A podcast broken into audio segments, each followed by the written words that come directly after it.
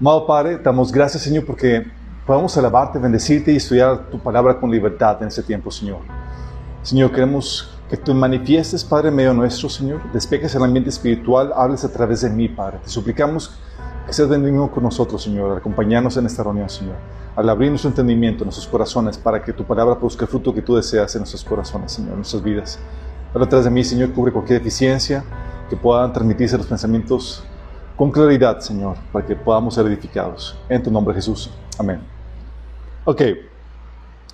La sesión pasada vimos la, eh, el reloj profético, el, la línea de, tiempo de Daniel capítulo 9, ¿se acuerdan? Y cómo eh, el ángel Gabriel le dio a, el ángel Gabriel le dio a Daniel el, el panorama cronológico de lo que deparaba Israel en el futuro, que había 77 o 70 semanas preparadas para el pueblo de Israel, para de y en esas semanas, en ese tiempo, vimos cuando iba a ser crucificado Jesús, cuando iba a ser entregado eh, para, para, ser muerto, cómo iba a ser destruido el templo, y mencionamos eh, también la última semana, que comenzaba, alguien se acuerda, la última está pendiente el último siete, siete años están pendientes. ¿Cuándo comienzan los últimos siete años? ¿Se acuerdan? Cuando firma, el anticristo, no cuando parte de la iglesia, sino cuando firma el anticristo. Habíamos acordado que cuando firma el anticristo el pacto con el pueblo de Israel, comienza, pues, pones el cronómetro, siete años. ¿Y en siete años qué va a pasar?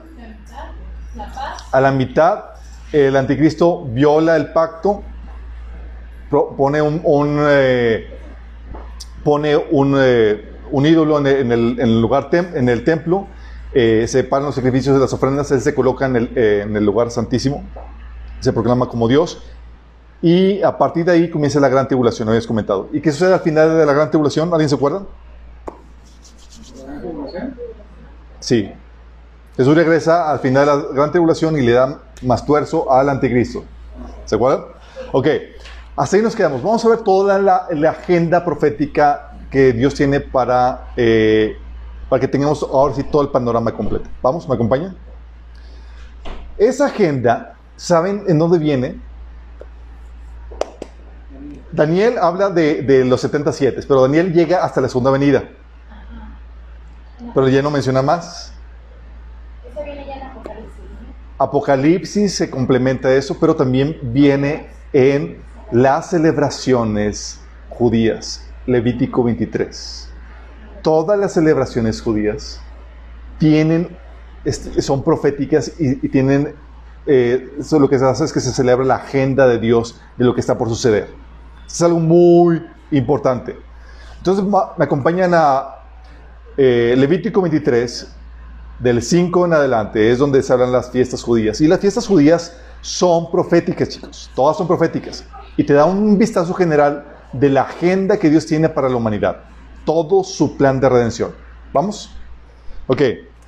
Agenda profética, la agenda de Dios, Levítico 23.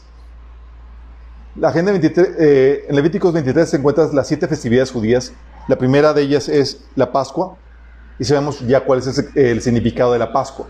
La Pascua sabemos que era una festividad donde se iba a eh, se celebra el sacrificio expiatorio de Jesús por nosotros. Él es el Cordero Pascual que quita los pecados del mundo. ¿Se acuerdan? Eh, Levítico 23, 5 dice, la Pascua del Señor comienza el día 14 del mes primero a la hora del crepúsculo. Toda la, simbología de, la, celebración de la Pascua, de cómo se, le, untaba la, sangre en los dinteles de, las puertas de, los eh, judíos que iban a salir para rescatarlos del ángel de la muerte, de la mortandad que iba a venir, es símbolo de lo que Jesús iba a hacer con nosotros. Su sangre se unta en, nuestras vidas, ya, y con eso escapamos la muerte. ¿sí? Él es nuestra Pascua. Entonces se celebraba el día 14. Y, um, y 1 Corintios 5, 7. 1 de Corintios 5, 7, Pablo nos revela de que Cristo es nuestra Pascua. Dice, Desháganse de la vieja levadura para que sean nueva masa, panes sin levadura, como lo son en realidad, porque Cristo, nuestro Cordero Pascual, ya ha sido sacrificado. ¿Quién es Cristo? Nuestro Cordero Pascual. De hecho, ¿en qué festividad Jesús murió? En la Pascua. Ese día, en la crucifixión de Jesús, se estaba celebrando la Pascua. no solamente cumplió el día, habían platicado cuando vimos el, episodio de la exactitud de la profecía, que cumplió también los horarios, porque había dos horarios en que se cumplía la Pascua. Uno era el sacrificio de la mañana y el sacrificio de la tarde. Jesús fue crucificado en, la hora del sacrificio de la mañana y, fue, y dio su último aliento en el, hora, en el horario del sacrificio de la tarde. Nada más imagínate lo, exacto de esto. Hasta en eso. De hecho, por eso te dices, oye, ¿Por qué la Biblia menciona los horarios y la hora donde viene esto? Nada está de más, chicos. Todo está fríamente calculado en la Biblia. Tal vez digas, pues está de más. No, no está de más. Todavía no entiendes el por qué, pero Dios te lo va a revelar si sigues escudriñando. Bueno, las personas que investigaron qué onda con los horarios, por qué venían, encontraron, ah, horario del sacrificio en la mañana y horario del sacrificio en la tarde, cumpliendo no solamente el día, sino la hora de la festividad. Entonces, Juan sabía también que Jesús simbolizaba, eh, era el cordero que quitaba el pecado del mundo. Juan 1.29 dice, el día siguiente Juan vio a Jesús que se acercaba a él y dijo, aquí tienen al cordero de Dios que quita el pecado del mundo. Entonces él es el cordero pascual. El sacrificio expiatorio de Jesús se celebra en la Pascua, la conmemoración. Entonces ese día tenía un fin profético. Y tiene sentido que sea así, chicos. Porque si tú conoces el futuro, ¿por qué esperarte a, que sucede el acontecimiento para celebrarlo a partir de ahí, mejor pues lo celebras desde antes, pues ya conoces cuándo va a ser. Y Dios en su sabiduría dijo, pues vamos a celebrarlo desde antes. Oye, Señor, pero todavía no comienza. Ese es un pre-aniversario, ¿sale? Segundo, eh, festividad.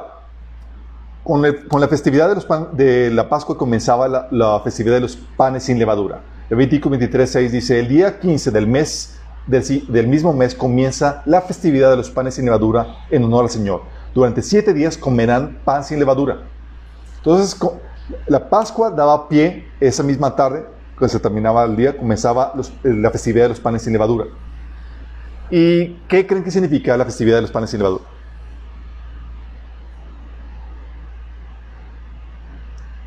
La festividad de los panes sin levadura significa la santificación que Jesús vino a hacer a la iglesia. Jesús vino a quitarnos los pecados. Cuando se celebra siete días, esos panes y levaduras significa que la santificación se ha completado completamente, se ha hecho en su totalidad. Hebreos 4:15 dice, porque no tenemos un sumo sacerdote eh, incapaz de compadecerse de nuestras debilidades, sino uno que ha sido tentado en la misma manera en que nosotros, aunque sin pecado. Entonces se celebra la vida sin pecado de Jesús, pero también la obra de santificación de Jesús, como dice Pablo en 1 Corintios 5, del 6 a 7. Dice, hacen mal en jactarse, no se dan cuenta que un poco de levadura hace fermentar toda la masa. La levadura en la Biblia tiene un, significado, que es de pecado. Y aquí Pablo te dice en versículo 7, desháganse de la vieja levadura para que sean masa nueva, panes sin levadura como lo son en realidad, porque Cristo, nuestro Cordero Pascual, ya ha sido sacrificado. Significa, ok, Jesús ya se, ya se sacrificó por ti para perdonarte, perfecto, te fuiste librado de la muerte, pero comienza la obra de santificación en tu vida donde Dios quiere que, te deshagas del pecado en tu vida. Es la obra de santificación de la iglesia, esa, con la obra de Jesús, lo que, lo que simboliza. Y luego seguía la fiesta de los primeros frutos. La fiesta de los primeros frutos se celebraba el primer domingo después de la Pascua. Cuando Jesús fue crucificado, resultó que tocaba que la fiesta de los primeros frutos quedaba a tres días después de la Pascua. Podía ser una semana, podía ser, o sea, variaba, porque tiene que ser el primer domingo después de la Pascua. Y cuando Jesús, cuando fue la Pascua, donde, cuando Jesús fue crucificado, tocaba que la fiesta de los primeros frutos iba a ser tres días después. ¿Y que se celebra? La resurrección. Levítico 23, de 9 al 11 dice, el Señor le ordenó a Moisés que le dijera a los israelitas, cuando ustedes hayan entrado en la tierra que les voy a dar, siguen las mies, eh, y siguen la mies, deberán llevar al sacerdote una gavilla de las primeras espigas que coseche. El sacerdote mecerá las gavillas ante el Señor para que le sea aceptada.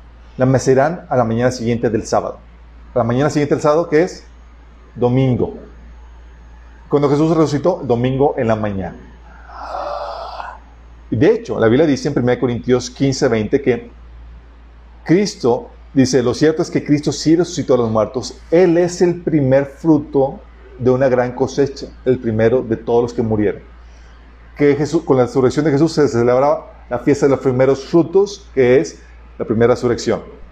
¿Vamos bien? Vamos, todos cumpliéndose, chicos, hacia el pie de la letra. Luego, la siguiente fiesta es la fiesta del Pentecostés, o la fiesta de las semanas, o la fiesta de las cosechas, son sinónimos, que celebra el nacimiento de la iglesia o la primera cosecha de almas. Levíticos 23, del 15 al 16 dice, a partir del día siguiente, el, sábado, es decir, a partir del día siguiente que traigan la gavilla de la ofrenda mecida, contarán siete semanas completas.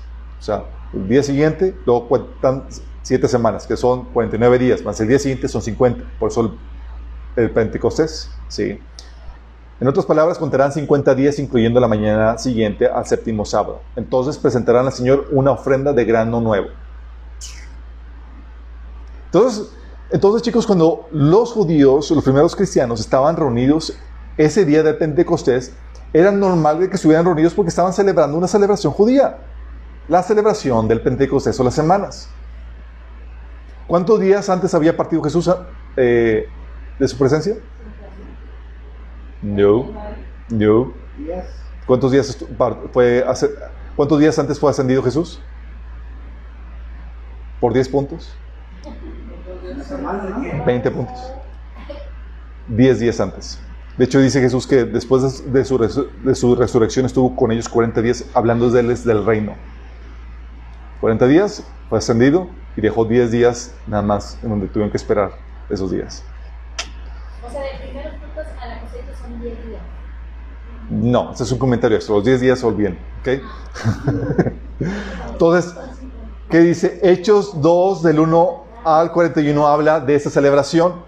Dice, cuando llegó el día del Pentecostés, estaban todos juntos en el mismo lugar. De repente vino el cielo con un ruido como el de una violenta ráfaga de, de viento y llenó toda la casa donde estaban reunidos. Se les aparecieron entonces unas lenguas como de fuego que se repartieron y se posaron sobre cada uno de ellos. Todos fueron llenos del Espíritu Santo y comenzaron a hablar en diferentes lenguas según el Espíritu les concedía que expresasen. Así pues, la iglesia, los que recibieron su mensaje, fueron, porque fue ahí, se acuerdan, Pedro, la gente que se había reunido en Jerusalén para celebrar la Pentecostés y vieron a la gente hablando sus propios idiomas, venían de todas partes. ¿Qué onda? ¿Están borrachos esta gente? Y el ruido, y destruyendo y toda la cosa. Y Pedro aprovecha para compartirles el Evangelio. Se convierten y dice, así pues, los que recibieron su mensaje fueron bautizados y aquel día se unieron a la iglesia unos 3.000 personas. 3.000 personas en ese día, en las cuantas semanas después, 5.000 personas. ¿Qué tal, chicos? Entonces, ese, día, ese, ese, se celebra el nacimiento de la iglesia o la cosecha de primer almas. No un día antes, no un día después, ese mismo día cumpliéndose la festividad podía. Y hasta aquí, todas han cumplido a pie de la Hay tres festividades pendientes. ¿Quieren saber cuándo son? Ok. Fiesta de la cosecha del Pentecostés, nacimiento de la iglesia. Fiesta de las trompetas es la siguiente festividad. Levítico 23, 24 dice, el Señor le ordenó a Moisés que le dijera a los israelitas, el primer día del mes séptimo será para ustedes un día de reposo, una conmemoración con toque de trompeta, una fiesta solemne en honor al Señor. Ese día no harán ningún trabajo, sino que presentarán al Señor ofrendas por fuego. O sea, el primer día del séptimo mes sería una conmemoración con toque de trompeta. Toque de trompeta. Y esta festividad, chicos, ¿Saben cómo se le conocía entre los judíos? ¿Cómo se le conoce? El día en que no se sabe ni el día ni la hora. Así le conocían. ¿Por qué? Porque los, el comienzo del mes para los judíos se da cuando aparece la primera línea de una, de una luna nueva. Cuando ves así la primera línea blanca, ¿sí? para ellos es cuando comienza. Y la forma en que oficialmente comienza es que tiene que ver dos o tres testigos que mandan a, lo largo de la ciudad de Jerusalén, donde tienen que visualizarlo. Si hay dos testigos que, lo, que, ven ese la, eh, el comienzo de la, de la luna, eh, se da por iniciado eso. Entonces, cuando tiene, o sea, tienen que ver observado, si no se ve, no, no, no comienza. Y si solamente uno lo ve y el otro, el otro, el otro sí, no comienza. O sea, tiene que ver los dos testigos. Por eso se conoce como el día, el, que no sabe el día ni la hora cuando comienza. Si no sabe exactamente cuándo, cuándo, va, cuándo va a comenzar. haciendo referencia a lo que Jesús había dicho, ¿se acuerdan? ¿Cuándo va a venir el Señor? Nadie sabe el día ni la hora. Fíjate qué casualidad. Y luego dice 1 Tesalonicenses 4:16, el Señor mismo descenderá del cielo con voz de mando, con voz de arcángel y con trompeta de Dios. Oh, relacionado con la trompeta y que se celebra el, eh, se celebra la festividad de las trompetas, o lo que se conoce como el Rosh Hashanah. Dice, luego los que estemos vivos, dice, 1 Tesalonicenses 4, 16 al 17 dice, el Señor mismo descenderá del cielo con voz de mando, con voz de arcángel y con trompeta de Dios, y los muertos en Cristo resucitarán primero. Luego los que estemos vivos, los que ya hemos quedado, seremos arrebatados junto con ellos en las nubes para encontrarnos con el Señor en el aire, y así estaremos con el Señor para siempre. Entonces, ¿qué, va a pasar cuando suene la trompeta? Vamos a ser llevados con el Señor. Uh, ah, 1 Corintios 15, de 52, te da mayor información acerca de este evento. Dice, sucederá en un instante, en un abrir y cerrar de ojos, cuando se toque la trompeta final. En ese día, chicos, se tocan, creo que son 100 veces la trompeta. Dice, pues cuando suene la trompeta, los que hayan muerto resucitarán para vivir para siempre, y nosotros los que estemos vivos también seremos transformados. Transformados en un abrir y cerrar de ojos, chicos, cuerpos glorificados. Ah, vaya enfermedad, vaya arrugas, vaya estrías, vaya lo que tú quieras. Sí. Ya no va a haber feos en el cielo, chicos. Ni nada Así que dices, ya me urge que venga el Señor. Eh, ok, por eso sabemos con certeza que, que el cumplimiento de las fiestas de las trompetas va a ser el rapto. No, no sabemos con certeza que sea esa festividad. Todo parece indicar que sí, por las pistas, pero no tenemos la certeza. El Señor puede venir en cualquier momento. Y como no tenemos con certeza que eso, tenemos que esperarnos, esperarlo en cualquier momento. Y hay personas que dicen, no, es que la, la festividad que da el tipo del rapto eh, es la de la de las, los tabernáculos. Otros piensan que Jesús va a regresar en la festividad del Pentecostés. De hecho, el Pentecostés eh, en este año cae el 29 de mayo. ¿Sí? Y te, dan explicaciones y demás. Con eso no es como que, oye, pues se supone que es sorpresa. Sí, pues, por ejemplo, la festividad de las trompetas no sabes cuándo va a comenzar. Nunca sabes cuándo va a comenzar. Entonces encaja en ese, en ese, en ese paradigma. Pero también no sabes en qué año va a caer. Entonces, ¿qué es lo que, qué es lo que hacemos o decimos esto? Debes esperarlo todo el tiempo, porque si el Señor nos enseña que debemos hacerlo. No sabemos con certeza cuándo vaya a venir, entonces tienes que esperarlo todo el tiempo. Pero las expectativas sobre eso aumentan en esta festividad. Sí. Y te invito a que hagas las, la, investigación. Hay personas que han estudiado la temática y dicen, no, es que la fiesta de las, de las trompetas no me encaja para, la, para el rapto hay muchos que le apuestan a la festividad del Pentecostés porque tiene tal simbolismo, bla, bla, bla, bla, bla. Eh, yo le voy más a las trompetas porque no creo que, se, que la fiesta del Pentecostés tenga doble cumplimiento, el nacimiento y, el final. Y la fiesta de las trompetas se encaja muy bien dentro del, del, del panorama, ¿sale? Profético. Exactamente. Porque primero no sabemos si vaya a ser o no, por, el simbolismo que, entendemos y las relaciones de las trompetas y demás, y por cómo se conoce esa, esa fiesta, encaja muy bien dentro del perfil profético, pero no sabemos si va a ser, en, no sabemos exactamente cuándo va a ser la festividad y no sabemos de qué año sería la festividad. Y no sabemos si realmente va a ser en esa festividad. Entonces nos queda más que esperar todo el tiempo, pero con la expectativa muy alta en esas fechas. ¿Vamos? Es como que, ah, pues y entonces ya pasó la fiesta de trompetas, ya no lo espero. No, tú tienes que esperar todo porque, o sea, no tenemos certeza de esto, chicos. ¿Sí? ¿Vamos? El Señor nos dejó una especie de, de, de no, eh, ¿cómo se llama? Eh, antónimo de certeza es incertidumbre. Nos dejó una incertidumbre para que aprendamos, para que lo esperemos todo el tiempo. Sí. Como no sabemos con certitud, porque sabía Dios que si, que si supiéramos el día, chicos, hubiéramos abusado, abusaríamos de él. Muchos ya hubiesen sacado préstamos, ya hubieran hecho, así como que uno lo voy a pagar, ya viene el Señor y toda la cosa, ¿sí? O sea, Pero esa incertidumbre nos obliga a ser buenos mayordomos, como, porque como no sabes, tienes que seguir proyectando aprendiendo a largo plazo, educando a tus hijos. No puedes dejar de renunciar, no puedes sacar préstamos de forma irresponsable, etc. ¿Vamos? Pero al mismo tiempo, como sabes que el Señor puede venir en cualquier momento, eso te obliga a desarraigarte de este mundo. Sí. Entonces te dejan esa disyuntiva donde soy buen administrador, pero ya, o sea, ya no está mi corazón en el mundo, porque puedo partir en cualquier momento. Siguiente festividad, Día del Perdón. Levítico 23, 27, que dice, del 26 al 27, dice, el Señor le dijo a Moisés, el día 10 del mes séptimo es el día del perdón. O sea, 10 días después del Rosh Hashanah es el día del perdón. Celebrarán una fiesta solemne en honor al Señor y ayunarán y le presentarán ofrendas por fuego. Ese día del perdón era el día, una, ese era el día en el que el sacerdote entraba al lugar santísimo para ofrecer expiación por los pecados de todo el pueblo de Israel.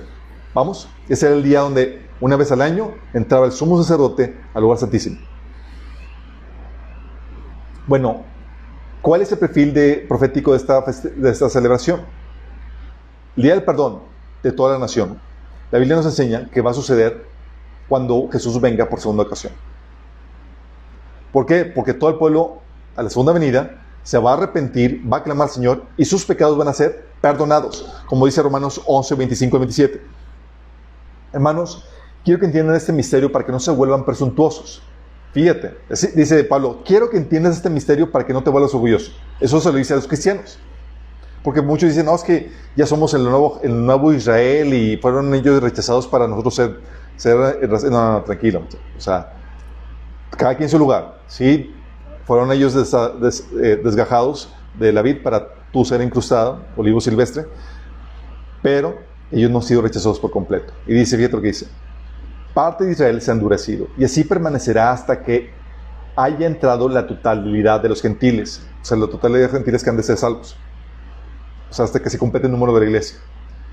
De esta manera todo Israel será salvo como está escrito. El Redentor vendrá de Sión y apartará de Jacob la impiedad y ese será mi pacto con ellos cuando perdone sus pecados.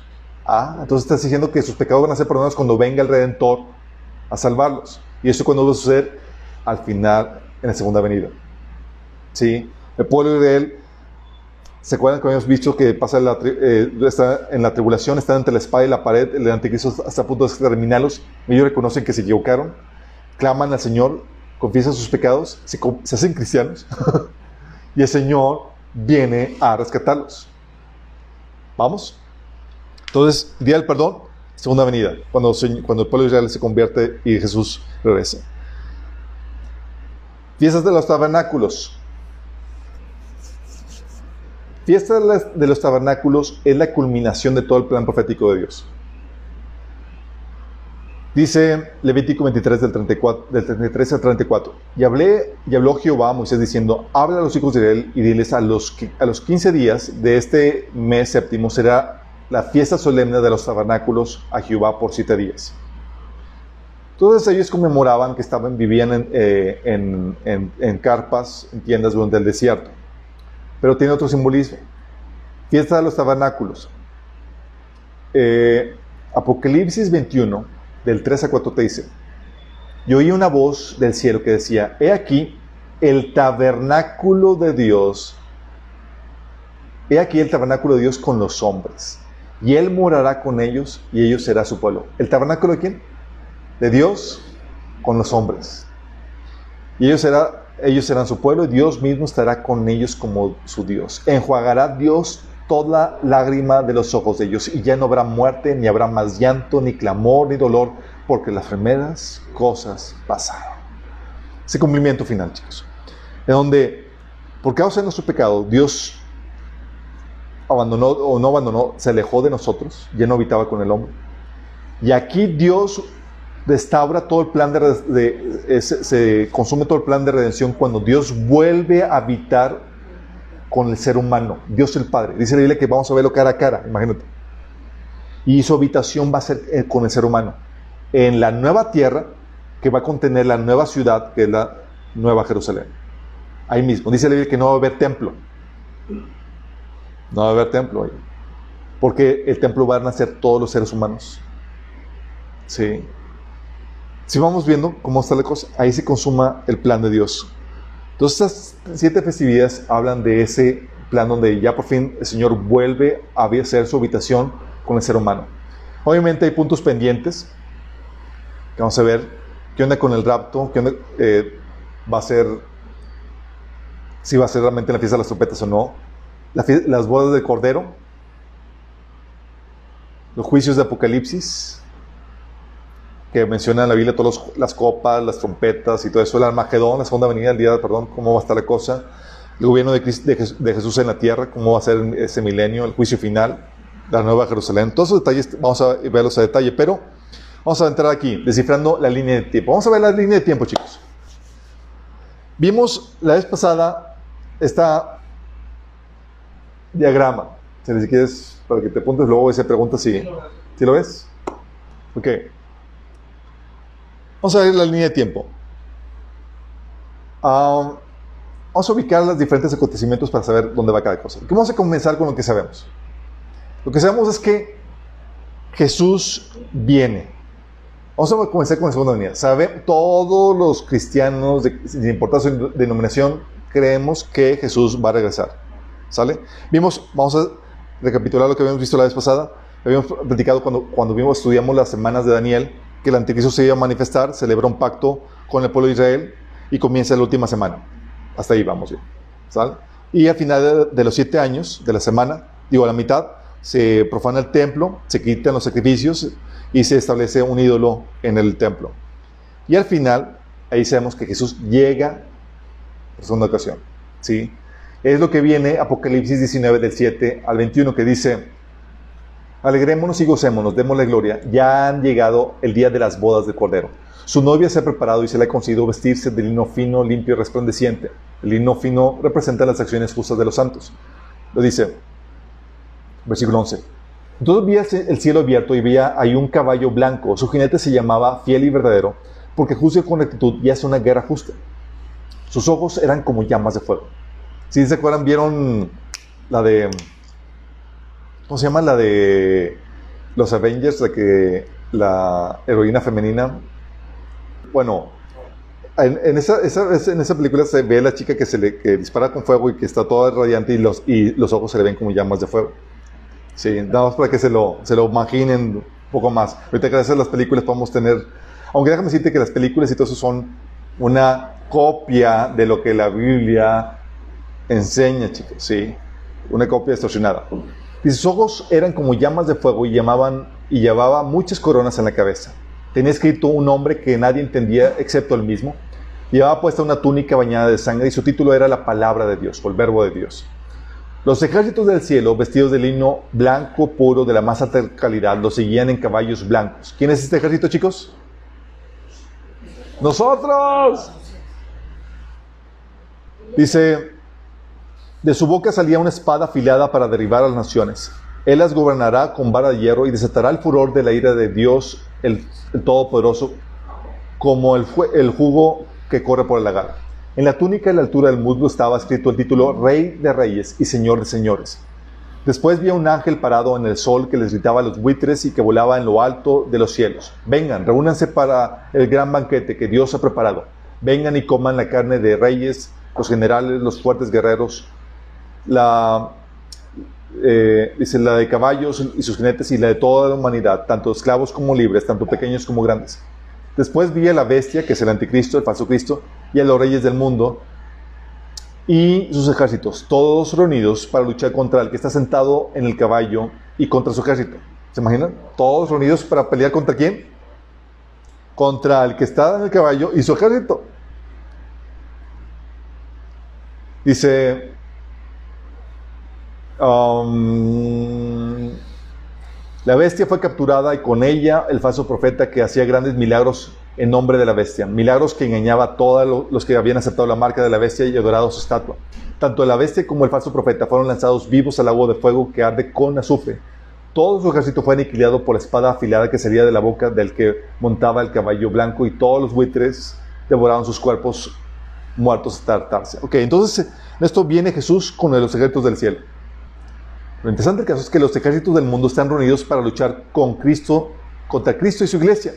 O sea, no estaban ahí reunidos ahí paseándose y, se toparon a Jesús. En, no, estaban reunidos con el explícito propósito de hacer guerra contra el jinete y su ejército. O sea, una guerra de locura, chicos. O sea, ¿quién se le ocurre pelear contra Dios? Al anticristo y al mundo. Lo que hace el pecado, te tonta, ¿sí? Entonces, están reunidos para pelear contra Cristo y su iglesia. Estaban listos, chicos, imagínate. ¿Eso significa que pescó la venida del Señor por sorpresa al anticristo? No. El anticristo sabía perfectamente cuándo iba a venir, al punto de que ya tenía a sus ejércitos reunidos para seguir. Órale. Sí, no los pecó de sorpresa. De hecho, tuvo tiempo para reunir todo eso. Señor destruye el anticristo y el falso profeta. Y esta, chicos, la segunda venida, podamos saber que es la parte predictiva de, su venida. No es la parte sorpresa, chicos. Sí, la segunda venida esta es la, segunda venida eh, que no es sorpresa y de la cual Mateo 24, el 5 al 30 te describe, porque te dice todo lo que va a preceder a este, este evento, que es la segunda venida. Mateo 24, del, del 5 al 30, te habla acerca de eso. Te dice que antes de esta segunda venida va a venir el principio de dolores, van a aparecer falsos cristos, guerras, pestes, crisis e-, económicas, terremotos. Apocalipsis capítulo 6 te dice que en estas crisis mundiales en esas guerras, pestes, hambres y demás, van a morir una cuarta parte de la población mundial. Mateo 24, del 9 al 3 te, dice que va a haber un odio y una persecución mundial contra los creyentes. Es Apocalipsis capítulo 6, el quinto sello, donde se desata una persecución. Déjame aclararte, siempre ha habido persecución contra creyentes, pero nunca ha habido, nunca ha habido una persecución mundial en donde no tengas a un país donde puedas huir, porque en todas partes va a haber persecución contra creyentes. Vamos. Así que dice, serán odiados por todas las naciones. Y dice, Señor, todas, todas, toditas, todas. Todas. Nunca ha habido un episodio así, chicos. Siempre ha habido alguien al cual le caemos bien. Aquí no. Dice Mateo 24, 14 que después de que va a ser después de que el evangelio del reino se haya predicado en todo el mundo. En Apocalipsis te menciona que va a haber mensajeros que van a predicar el evangelio va a ser Mateo 24, 15 menciona que va a ser después de la abominación desoladora. La abominación desoladora es esta que habíamos mencionado, en donde tienes a esta imagen puesta en, en el, en lugar santísimo. ¿Sale? Entonces va a ser después de eso, eh, la segunda venida. Va a ser después de la gran tribulación, dice Jesús. La gran tribulación, este lapso de tres años y medio. También es la gran tribulación, es, lo que menciona ahí Mateo, la gran tribulación del, 24, del 6 al 22, dice que va a ser después de que, de que aparezcan falsos cristos, profetas, haciendo grandes señales. Aquí va a estar haciendo falso profeta en ese tiempo las grandes señales y prodigios. Lo dice que hacia el final, Mateo 24, del 24 46, va, digo, del 24 29 dice que va, se va a oscurecer el sol, la luna y las estrellas. Aquí hacia el final, chicos.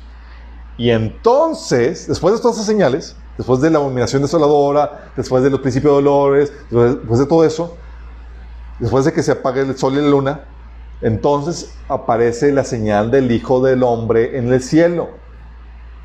Dime tú, suena predecible, va a ser sorpresa. Y si ves el sol apagarse,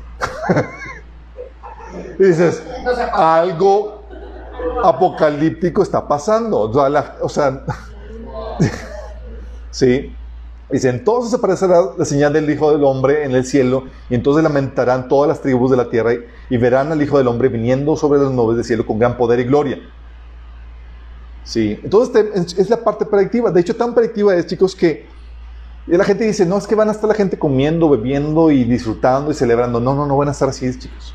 O sea, para estas fechas, chicos, ya pasó, la, ya pasó, ya se, desataron los, sellos, con los cuales muere una tercera parte de la, población mundial, digo, una cuarta parte. Luego pasaron ya los juicios de las trompetas, con la cual muere una tercera parte de la población mundial, de la, de los, de la flora y fauna y de la, eh, eh, de, la tierra y de la, del, del, mar, una tercera parte. Y con la copa, chicos, muere todo ser viviente del mar y los ríos.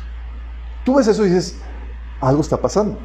Sí, y luego todos los que se pusieron la marca están con, con úlceras y, y- y con, y con llagas y luego hay granizo de 34 kilos y un, los un terremoto que, que destruye todas las ciudades del mundo. Y dices, si, ya, si después de eso todavía la gente se sorprende por la venida del Señor, estaban en un estado de coma. ¿sí? Pero después de eso no te puedes, no, no, la gente no está en estado de, de celebración, no están viviendo vidas normales. ¿Vamos? Es imposible. Y tan predecible, es que, como les digo, está el anticristo aquí, celebra, digo, listo con todo el arsenal. Y esto es, esta segunda venida es lo que se refiere eh, la Biblia en, en segunda Tesalonicenses, en donde eh, en donde dice que el día del Señor no puede venir sin que se manifieste el anticristo. Segunda Tesalonicenses 2, del 1 al 6, habla acerca de eso. Dice, ahora bien, hermanos, en cuanto a la venida del Señor Jesucristo, ya a nuestra reunión con Él les pedimos que no pierdan la cabeza ni se alarmen por ciertas profecías, ni por mensajes orales o escritos, supuestamente nuestros que digan, ya llegó el día del Señor. Ok, ¿cuál es el día del Señor, chicos?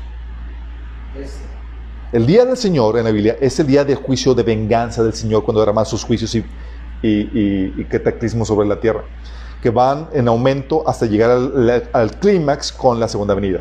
Ese es el día del Señor. ¿Vamos? Y dice que no pierdan la cabeza por ciertas profecías y por mensajes orales escribiendo que supuestamente que ya llegó el día del Señor. O sea, que ya llegó la tunda con todos los juicios. No se dejan de engañar de ninguna manera porque primero tiene que llegar la rebelión contra Dios y manifestarse el hombre de maldad, el destructor de naturaleza. Antes del día del Señor tiene que manifestarse quién? El anticristo.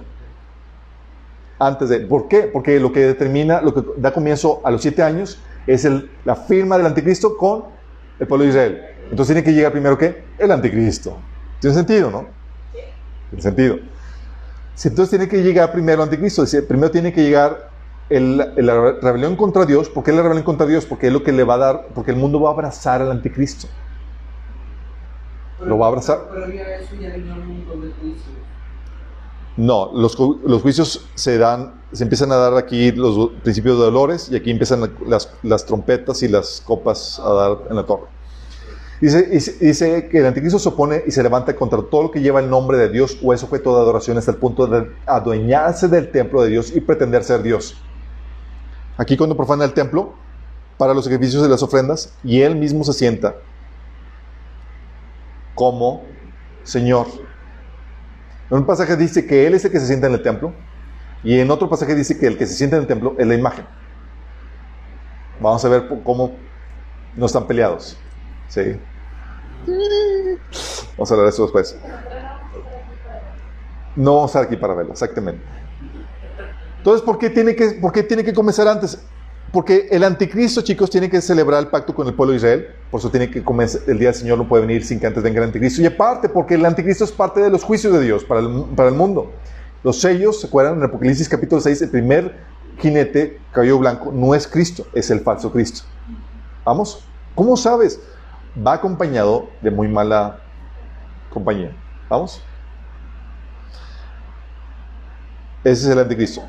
Entonces, esta es la segunda venida, chicos. Tan predictiva es que el anticristo está listo para recibir a Jesús. O sea, ¿te imaginas los ejércitos del mundo para pelear contra Jesús? ¿Cómo convences a la gente para que haga ese, disparate? O sea, la narrativa tiene que ya empezar a ser una especie de, de, de- una guerra contra alienígenas invasores, algo así locochón, chicos, donde la gente pueda aceptar eso. Y ahorita la gente está predispuesta, porque no si sepan, ya el Pentágono oficialmente reconoció la existencia de alienígenas, de, de UFOs, de, de- de objetos no identificados. Dice Apocalipsis 19, 19, y vi a la bestia y el oreyes de la tierra con sus ejércitos reunidos para hacer guerra contra el jinete de aquel caballo y contra su ejército. O sea, ellos saben cuándo va a venir Jesús, claro que saben. Daniel, la profecía de Daniel nos dice con exactitud cuándo va a venir Jesús a partir de la fecha en que el anticristo firmó un tratado con el, con el pueblo de, de Israel. Esto es lo que se da la batalla, esa lucha entre los que están en la tierra, el anticristo con todos sus ejércitos, contra los que vienen en la, en la en la batalla del Armagedón.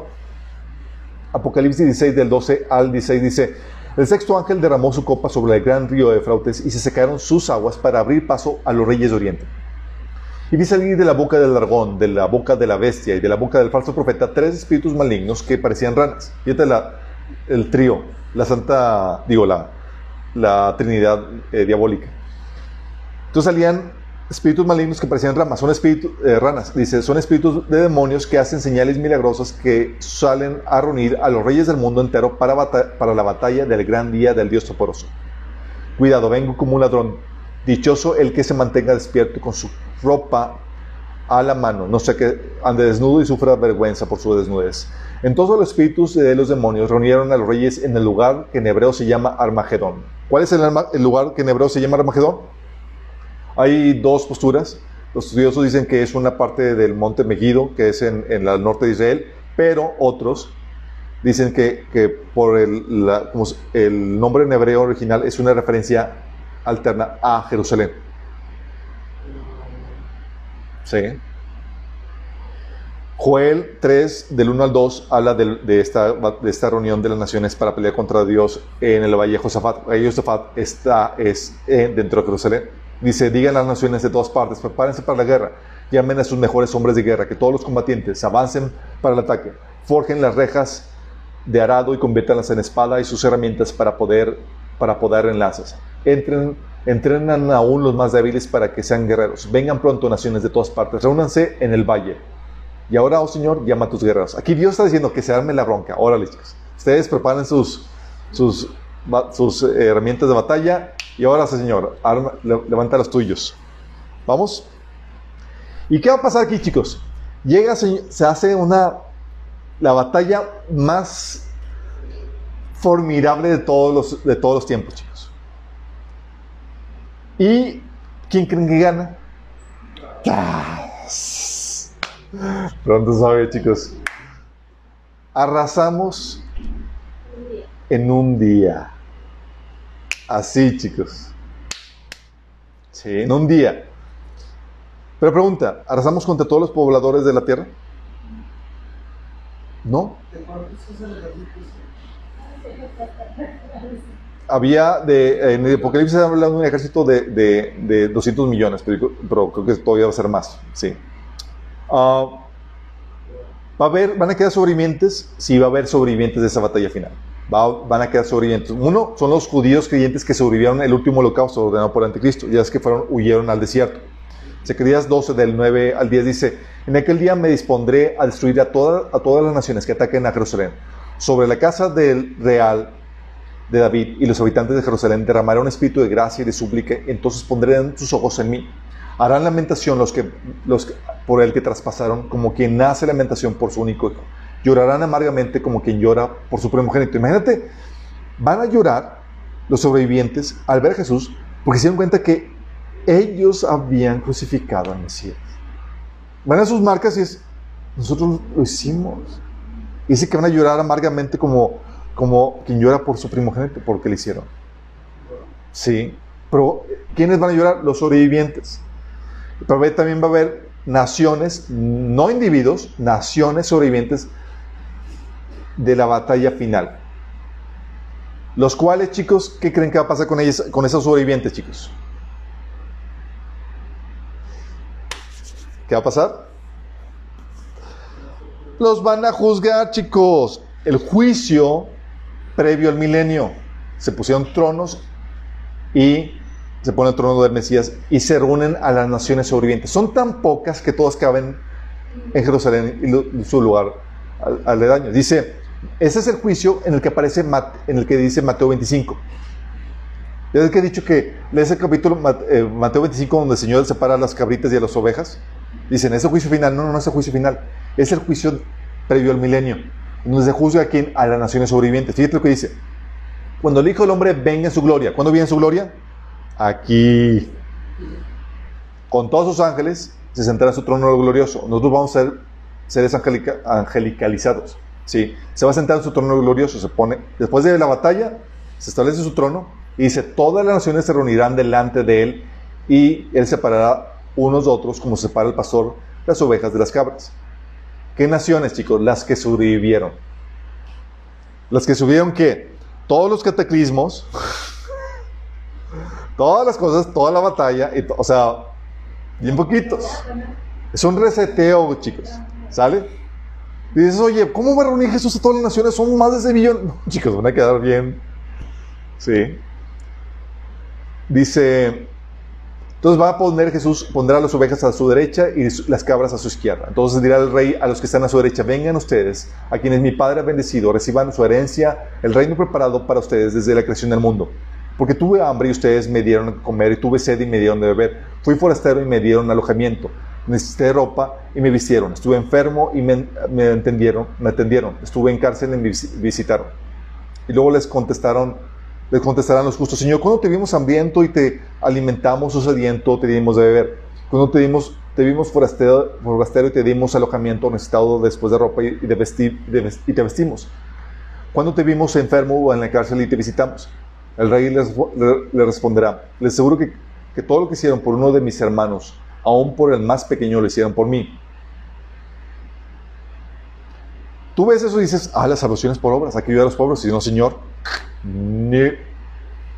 Luego dirá a los que están a la izquierda, apártense de mí, a malditos al fuego eterno preparado para el diablo y sus ángeles. Estos son los que no ayudaron. ¿Quiénes son estos hermanos más pequeños?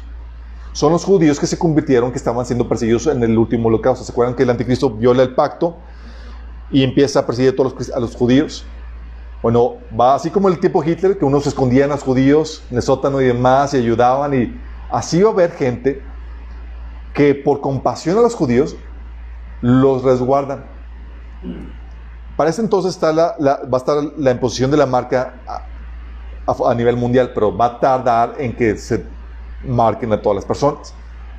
Los, los primeros, los primeros que se marcan van a ser todas estas personas que se unen a la agenda del anticristo en la lucha contra, contra, contra los judíos. Estos son los cabritos. ¿Sale? Y chécate, el pase, ¿qué pasa con los cabritos? El pase directo de los cabritos en este juicio es al lago de fuego. No van al Hades, van a dónde? Al lago de fuego. Ellos ya no vuelven a resucitar al final del milenio. ¿Por qué? Eso lo vamos a ver más adelante, ahí porque, está, porque, porque no fueron al Hades en espera del juicio ante el trono blanco. Vamos a ver quién anda con eso. Pero bueno, esto habla, esto va a suceder aquí, sale al inicio del milenio. Esto, este juicio de Mateo 25 es del que se menciona en Joel capítulo 3 del 2 al 3. Ese mismo. Dice, reuniré a todas las naciones y les haré, bajar al valle de Josafat, es Jerusalén. Ahí estaré, entraré en juicio con todos los, contra todos los pueblos en cuanto a mi propiedad, mi pueblo Israel. Pues lo dispersaron entre las naciones y se repartió en mi tierra. Entonces está diciendo que esos hermanos pequeños que no ayudaron, ¿quiénes son? El pueblo Israel. Y va a juzgar, a las naciones en base a cómo trataron a quién? Al pueblo Israel. Muchos cristianos antisemitas están así como que paniqueados. "Ah, Entonces, dice, se repartieron a mi pueblo echando suertes, cambiaron a niños por prostitutas y para emborracha- emborracharse vendieron niñas por bien. ¿Vamos? Entonces, cuando sucede esto, llega Jesús, derroca al anticristo y se juzga a las naciones sobrevivientes. ¿Vamos bien? Después, ¿qué hace Jesús? ¿Se lleva todos al cielo?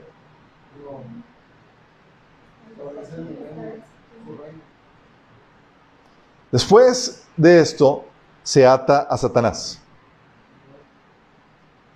Vamos, dice la Biblia en Apocalipsis 20, versículo 1 al 3, dice, vi además un ángel que bajaba del cielo con la llave del abismo y, un gran, una gran cadena en la mano. Sujetó al dragón o aquella serpiente antigua que es el diablo y Satanás y lo encadenó por mil años. A Satanás y a todos los suyos. ¿Sale? Entonces se los encadena. Y se lo arrojó, ah, lo arrojó al abismo, lo encerró y, y tap- y tapó la salida para que no engañara a más a las naciones hasta que se cumplieran los mil años. Después habrá de ser soltado por algún tiempo. Entonces vi tronos y se sentaron, donde se sentaron los que recibieron autoridad para juzgar, y vi también las almas de los que habían sido decapitados por causa del testimonio de Jesús y por las palabras de Dios. No habían adorado la bestia ni su imagen, ni se habían dejado poner su marca en frente ni en la frente ni en la mano. Volvieron a vivir y reinaron con Cristo mil años. ¿Reinaron con Cristo cuánto? Mil años. Eso se conoce como el milenio. ¿Dónde van a reinar? En la tierra, chicos. Oye, pero van a quedar muy poca gente. ¿A quién vamos a reinar? Chicos, se van a multiplicar como conejos. ¿Qué digo como conejos, chicos? Van a ser... O sea, ellos, ellos no van a tener cuerpos glorificados, nosotros sí. Aquí lo que sucede es que van a habitar dos personas, personajes, los resucitados, que son inmortales, que vamos a ver a detalle qué onda con eso, y los mortales, los sobrevivientes, los mortales, que se les permitió entrar al reino, son los- las ovejas, que, versus los cabritos que Jesús ma- mandó al, al agua de fuego, las ovejas son las que se van a multiplicar. Son los que van a poder casarse y demás. ¿Tú quieres casarte? Olvídate, ahorita cuando puedes. Después ya no. Sorry. La tenemos al Oh. Ahora es cuando, chicos. Ok, ¿dónde que- Oye, oye, oye. Sí, sí, sí, acepto, acepto. Ah, bueno, así no me lo habían planteado. Ok, dice, esta es la primera resurrección, chicos. Dice, es la primera resurrección. Los demás muertos no volvieron a vivir, sino hasta después de que se cumplieron los mil años. ¿Quiénes son los demás muertos? Los muertos desde, todos los muertos desde Génesis hasta final del milenio. ¿Sí? Pero los que resucitan al inicio del milenio, son, forman parte de la primera resurrección. En la primera resurrección se compone de varias resurrecciones. Una, la de Jesús, la fiesta de los primeros frutos. Dos, la la iglesia en, la, en el rapto. Tres, ¿qué otra resurrección?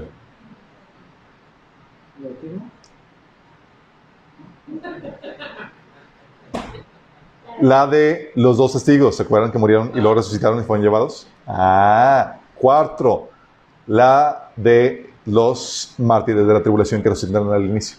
Sí, juntamente con los, los santos del Antiguo Testamento. ¿Vamos?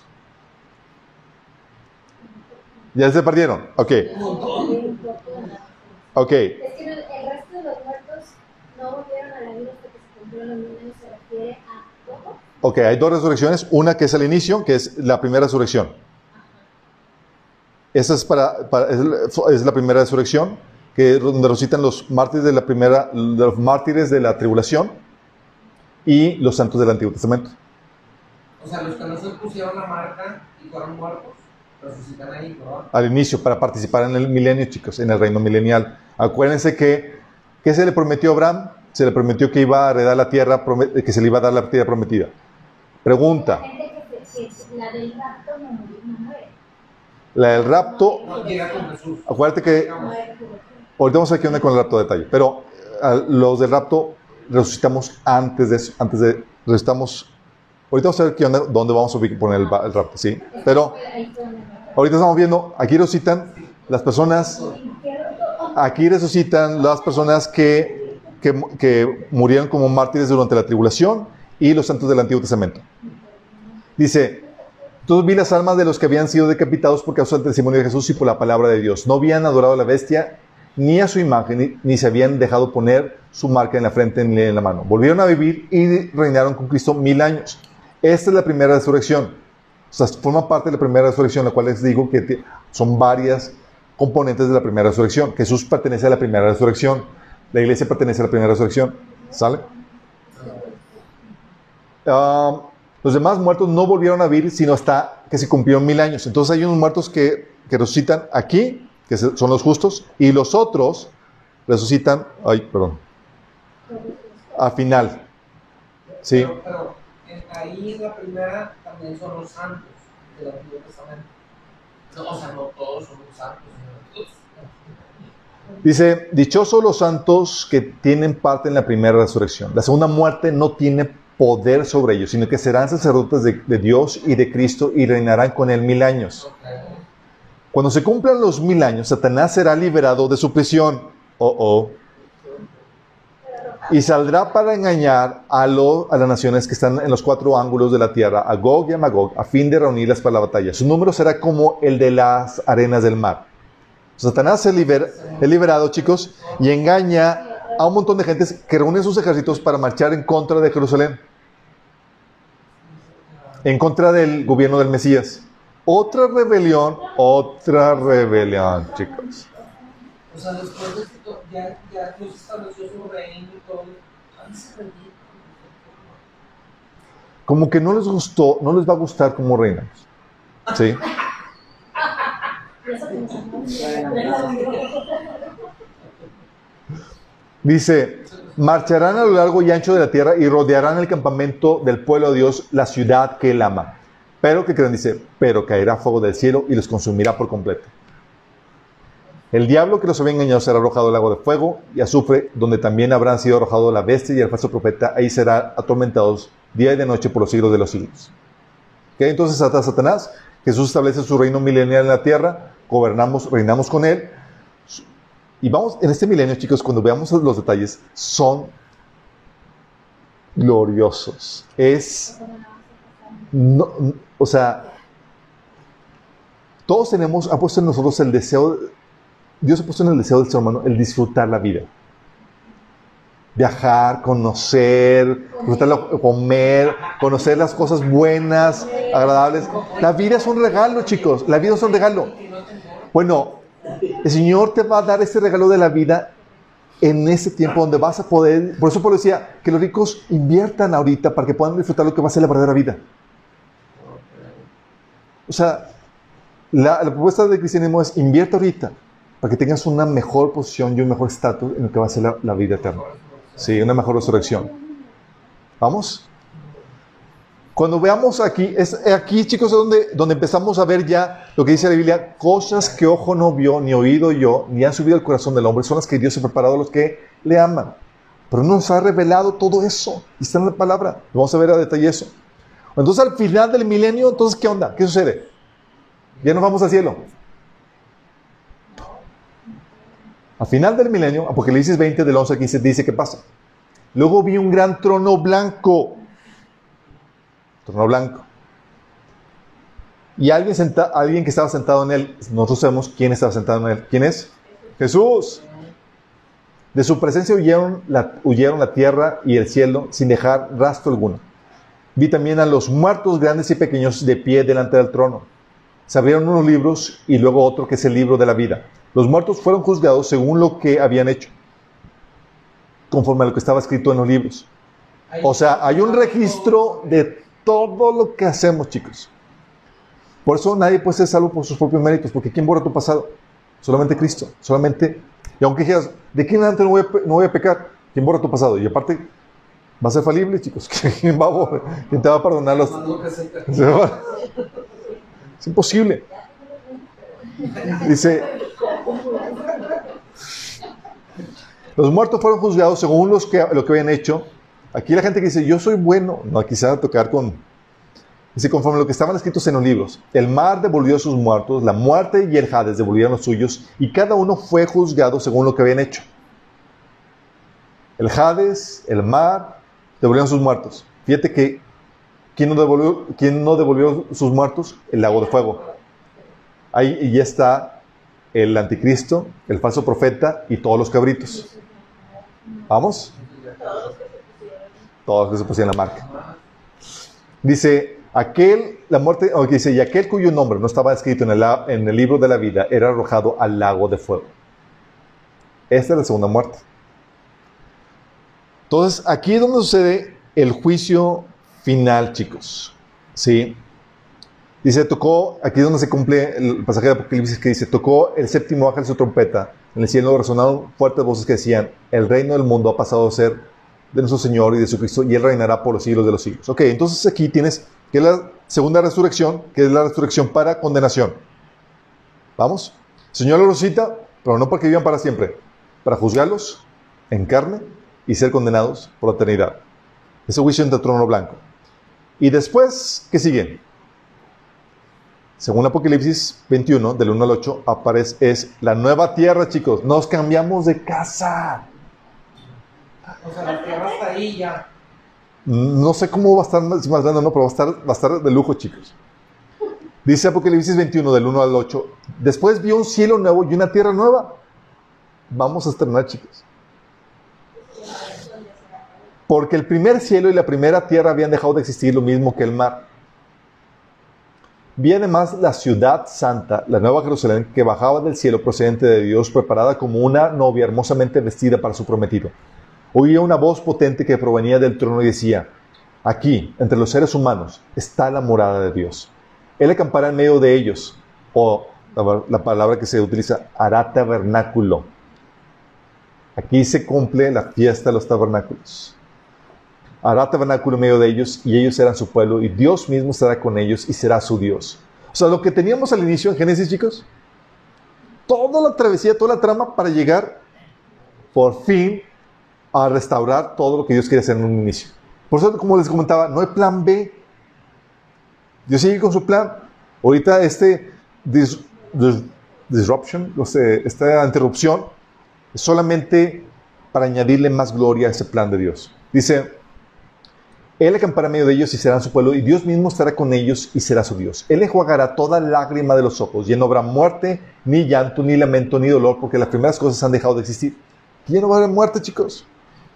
El que está sentado en el trono dijo, yo hago nuevas todas las cosas. Y añadió, escribe para que estas palabras, porque estas palabras son verdaderas y dignas de confianza. También me dijo, ya todo está hecho. O sea, desde la perspectiva eterna, ya todo está hecho. Ya está definido quién escogido, quién está condenado, quién todo. Yo soy el alfa y el omega, el principio y el fin. Al que tenga sed le daré de beber gratuitamente de la fuente de agua de la vida. Al que salga vencedor heredará todo esto. Yo seré su Dios y él será mi hijo. Pero los cobardes, uh, son todos los que niegan la fe por el que dirán, por el miedo a morir, etc. Pero los cobardes, los incrédulos, los abominables, los asesinos, los que cometen inmoralidades sexuales, los que practiquen artes mágicas, los idólatras y todos los mentirosos recibirán como herencia el lago de fuego y azufre. Esta es la segunda muerte. Entonces aquí tienes que la nueva tierra con el nuevo cielo, que va a tener la nueva ciudad, que es la nueva Jerusalén. Y Dios el Padre por fin morando con el hombre. La pregunta aquí es, ¿y el rapto cuándo? Ok. ¿Dónde les gustaría el rapto, chicos?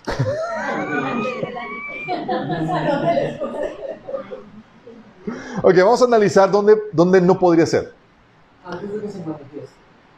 El rapto, la parte sorpresiva. Cuando sabemos que la segunda venida no es sorpresiva a tal punto que hasta mismo Satanás sabe cuándo va a ser. ¿Vale?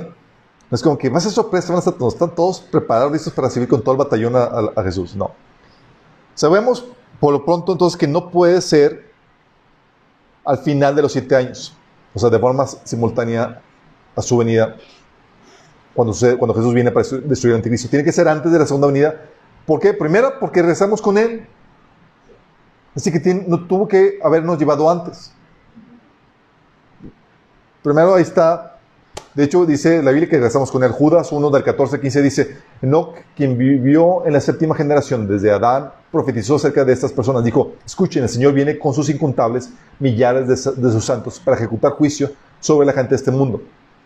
Declarará culpables a los seres humanos por todos los actos perversos que cada uno haya hecho y a los pecadores rebeldes por, los, por todos los insultos que hayan dicho contra él. Primera Tesalonicenses 3 del 13 dice, para que sean confirmados vuestros corazones en santidad e irreprensibles delante del Señor, nuestro Padre, para la venida de nuestro Señor Jesucristo con todos sus santos. Apocalipsis 19, 14, los ejércitos del cielo, vestidos de lino blanco puro de la más alta calidad, los seguían en caballos blancos. Zacarías 14, 5 dice, entonces subirán por ese valle, para que, porque llegará hasta Asal, ahí se hu- huirán, y así es, huirán como lo hicieron durante el territorio, durante el terremoto en los días de Usías, rey de Judá. Entonces vendrá el Señor, mi Dios, y todos sus santos con él. Ok, en el rapto, chicos, llega Jesús con todos sus ángeles. En la segunda venida llega Jesús con todos sus santos, que es la iglesia. Entonces, como no puede ser antes, porque la pregunta y la cuestión dicen ahí es que, ¿qué tan antes? Para muchos dicen, son solamente unas horas antes. Dice, es que antes de que venga Jesús, llama y unas horas, unas horas previas a su regreso llama a la iglesia, la recoge y luego bajamos unas cuantas horas después. Muy cortito el viaje. Chicos, ya llegamos, ya nos vamos, chicos, ya regresamos. Sí. ¿Se acuerdan así la película Infante? Ya llegué, ya, ya me voy, ya, ya me voy, ya, ya. Ok. Segundo asunto. Como es inminente, no puede ser cuando regresa a salvar a Israel, pues sabemos cuándo sucederá eso. ¿Cuándo va a suceder? A los si- siete años después de que el anticristo firmó un tratado con el pueblo Israel. Como es sorpresa, no puede ser esa fecha. Y Jesús nos dijo en Mateo 25 del, 30 del 36 al 51, pero el día y la hora nadie lo sabe, ni siquiera los ángeles en el cielo, ni el Hijo, sino solo el Padre. Lo que les había comentado. O sea, aquí no lo saben ni los ángeles ni, ni Jesús cuando estaba encarnado, digo, en la primera venida. Pero la gente dice, pero tú ves Apocalipsis y el anticristo y, los, y sus ejércitos sí lo saben. Entonces, no, lo que le platicaba con un cristiano, o sea, que me rebatía este asunto, decía, entonces, Dios no le, no le dice cuándo va a venir a su hijo y a los ángeles, pero sí se lo dice al anticristo y a su, a su ejército. Pues, ¿cómo está la cosa? Obviamente no. Dice, porque, dice, la venida del Hijo del Hombre será como los días, en los tiempos de Noé, porque en los días antes del diluvio comían, bebían y se casaban y se daban en casamiento hasta el día en que Noé entró en el arca y no supieron nada de lo que sucedería hasta que llegó el diluvio y se los llevó a todos. Así será en la venida del Hijo del Hombre. Estarán dos hombres en el campo, uno será llevado y el otro será dejado. Dos mujeres estarán moliendo, una será llevada y la otra dejada. Entonces va a ser, dice que, que van a vivir su vida cotidiana de forma normal, con las crisis normales y demás, pero no en la forma apocalíptica que la Biblia menciona. Entonces, por un lado, sabemos que no puede ser en la segunda venida, porque sabemos cuándo va a ser el día y la hora de su segunda venida. Tal así que el anticristo sabe. Y va a ser sorpresa, cosa que no, se, no puede ser en la segunda venida porque la gente va a estar en un estado de expectativa ante, todo lo que, ante todas las señales. Oye, ves que muere una, una cuarta de la población mundial, luego sigue una tercera parte de la población mundial, luego una tercera parte de los ríos y de los mares y de la flora y fauna destruida. Y luego, por si no fuera poco eso, muere todos los peces y toda la flora y fauna del mar. Si ya no estás en estado apocalíptico, no sé qué. Luego, o sea, estás hablando de que muere la más de la población mundial, más de la mitad de la población mundial. Luego, hacia el final, toda la flora y fauna marina. Luego, con granizos de 34 kilos. Ya si no estás en un estado apocalíptico, alertado de la situación, o sea, no hay forma en que la gente les pueda tocar de sorpresa. O sea, no puede ser en la segunda venida. ¿Sí? Ah, y aparte dice la Biblia, primera Tesalonicenses 5.3, que dice, cuando, cuando estén diciendo paz y seguridad, vendrá de improviso sobre ellos la destrucción, como le llega a la mujer encinta los dolores de parto. De ninguna manera podrán escapar. O sea, van a estar confiados, seguros de sí mismos. Segunda Pedro 3.10 dice, pero el día del Señor vendrá como un ladrón. O sea, de sorpresa. Esa es la enseñanza. Es la parte inminente. Y tú ves Apocalipsis y tú ves que cuando el Señor llega, no llega como un ladrón. Está, no, no es sorpresa, el mundo está esperándolo.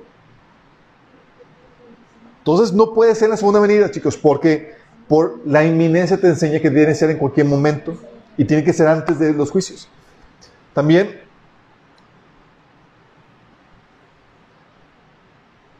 Sí, no, podemos, no puede ser en, eh, la segunda venida, eh, hacia el final de la tribulación, porque cuando suceda el rapto, va a haber creyentes vivos. Así que no puede ser hacia el final de la gran tribulación, porque ¿qué creen que va a pasar hacia el final de la gran tribulación? No va a quedar gente, creyentes vivos. Pablo sabía que habría cristianos vivos cuando sucediera el rapto. Él decía que nosotros, los que vivimos, los que habremos quedado hasta la venida del Señor, seremos transformados. O sea, sabía que había gente viva. 1 Corintios 5, 51 decía, pero permíteme revelarles un secreto maravilloso. No todos moriremos, pero todos seremos transformados. O sea, sabía, y él se incluía en- entre los que esperaba encontrarse vivo. Pero ¿qué creen? La Biblia dice que va a haber gente viva, creyentes, miembros de la iglesia vivos, pero el anticristo va a destruir por completo a los cristianos que vivan en ese tiempo. Por completo. Porque Apocalipsis 12, 7 dice, entonces el dragón se enfureció contra la mujer y se fue a hacer guerra contra el resto de los descendientes, los cuales obedecen los mandamientos de Dios y se mantienen fieles al testimonio de Jesús. O sea, el anticristo va a hacer guerra contra los creyentes que se conviertan en la tribulación. ¿Por qué crees? Apocalipsis 13, 7 dice que se le permitió hacer guerra a los santos y vencerlos. ¿Qué crees que significa vencerlos? déjame decirte, chicos, con todos los medios de vigilancia virtual, con tu celular, toda la cosa que te rastrean y saben todo de ti, fácilmente van a poder eliminar a todo creyente. Por eso dice Daniel 7:21, mientras observaba yo este cuerno, una gran, libró una guerra contra los santos y los venció. Luego, si no sabes exactamente a qué se refiere, Apocalipsis 6, del 9 al 11 dice, cuando el Cordero rompió el quinto sello, vi debajo del altar las almas de todos los que habían muerto como mártires por causa de la palabra de Dios y por haber sido fieles a su testimonio. Ellos clamaban al Señor diciendo, Señor soberano, santo y verdadero, ¿cuánto tiempo hasta que juzgues a la gente de este mundo y tomes venganza de nuestra sangre por lo que nos han hecho? Entonces cada uno de ellos se les dio una túnica blanca y se les dijo que descansaron un poco más hasta que se completara el número de sus hermanos, los consiervos de Jesús, que se unirían a ellos después de morir como mártires. Entonces se les va a dar más esfuerzo, chicos. Y Apocalipsis 7, del 9 al 14, menciona que va a ser, ¿cuántos van a ser? Van a ser una multitud innumerable, chicos. Dice, vi una enorme multitud de todo pueblo, toda nación y tribu y lengua, que era tan numerosa que no, nadie podía contarla. Estaba de pie delante del trono y delante del cordero. ¿Quiénes son estos? ¿Quién es esta multitud? Versículo 14 dice, estos son los que murieron en la gran tribulación como mártires. Un avivamiento impresionante, cuando te conviertes, eres ya pareces chayotes, vas a morir. Sí. O sea, vas a llegar tarde a la fiesta, pero, yes. ¿Sí? Entonces, oye, el anticristo va a vencerlos y va a eliminar a todos los creyentes. ¿Y por quién va a venir Jesús si todos, ese Señor eliminó, si el anticristo eliminó a todos los creyentes? Y Pablo sabía que iba a haber creyentes vivos. No puede ser, entonces no puede ser hacia el final de la gran tribulación. Porque el anticristo elimina a todos los creyentes. ¿Vamos? Los únicos que van a ser resguardados, según Apocalipsis 7, son un remanente judío. Que son los, los 144 mil que está diciendo que están sellados. ¿sí? Y eh, la mujer que va a ser conservada, que va a ser llevada al desierto para ser sustentada. Y aparte de eso, no puede ser hacia el final, chicos, porque hacia el final si llega el Señor al final, no habría quien, eh, no habría gente que, pueble la, tierra. ¿A qué me refiero con eso? La Biblia dice que hacia el final de la gran tribulación Israel se va a convertir. ¿Saben? ¿Se acuerdan? Si se convierten, entonces formarían parte de la iglesia. ¿Están conscientes? Si forman parte de la iglesia, entonces serían raptados juntamente con la iglesia cuando Jesús venga. Y si son raptados juntamente con la iglesia, sus cuerpos van a ser glorificados y van a ser inmortales. ¿Y qué crees que pasa con los inmortales? Ya no se casan. Y la Biblia dice en Jeremías 33, del 10 al 11, que el pueblo de Israel se va a volver a multiplicar, va a ver, se van a casar, van a tener hijos y demás durante el milenio. ¿Y cómo podría ser eso posible si el pueblo de Israel se convirtió hacia el final, fueron, fueron transformados y fueron llevados juntamente con la iglesia? ¿Quién va a poblar el milenio. ¿Quién va a poblar Israel? ¿Sí me explico? La Biblia dice en, Romanos 11, del 25 al 27, que todo Israel va a ser salvo. Entonces, si va a ser salvo hacia el final de la tribulación y va a ser levantado juntamente con la iglesia, entonces ya no va a haber quién pueble el milenio. Porque dice Jesús en Lucas 20, del 34 al 36, dice ah, que son los hijos de resurrección no se casarán ni se darán en casamiento. ¿Vamos? Los veo con cara de, duda. ¿Todo bien? ¿Voy muy rápido? ¿Me regreso? ¿Cuántas filminas? Entonces, por un lado, no puede llegar por eso. Si llega al final, entonces no, el pueblo de Israel no se va a poder multiplicar, porque sería levantado juntamente con la iglesia. Y la Biblia dice en Jeremías 33, del 10 al 11, que va a haber nuevamente, se van a escuchar las voces de la novia las novias y los niños jugando. Sí, va a haber, se van a multiplicar. Y aparte, en la segunda venida, cuando llega por la iglesia, solo llega al, eh, en el rapto, solamente Jesús llega a las nubes. Primera de Tesalonicenses 4, 17 dice, luego los que estemos vivos, los que hayamos quedado, seremos arrebatados junto, con ellos en las nubes para encontrarnos con el Señor. ¿A dónde llega? A las nubes, ahí vamos a lugar de encuentro, en las nubes. Y nos encontraremos con el Señor en el aire y así estaremos con el Señor para siempre. En la segunda venida, Zacarías 14, 4 dice que el Señor llega al monte de los olivos.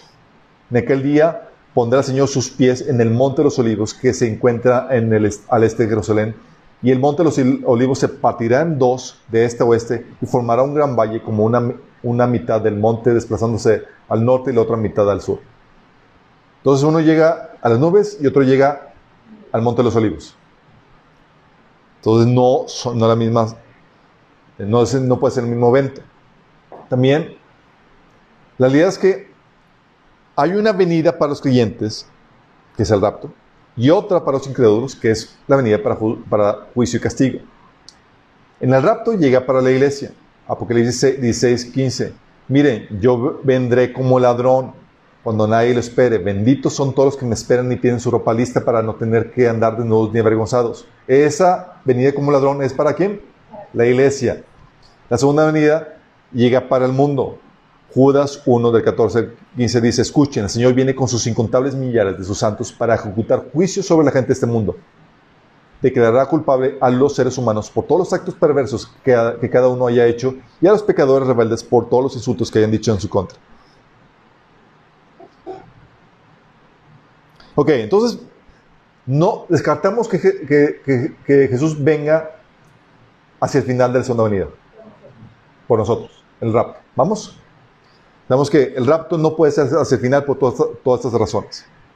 Pero ¿qué tan antes va a llegar? A mediados de la... A mediados de la de, eh, o sea, ¿qué tan antes vendría por nosotros?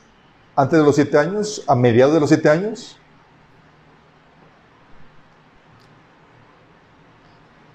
Ok. Primera, no puede ser a mediados de la tribulación. ¿Por qué? A ver, los que pusieron atención deben saber por qué no puede venir Jesús a medios de la tribulación. ¿Por qué?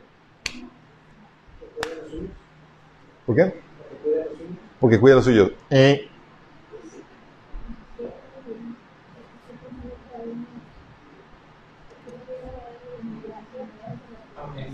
Mediados.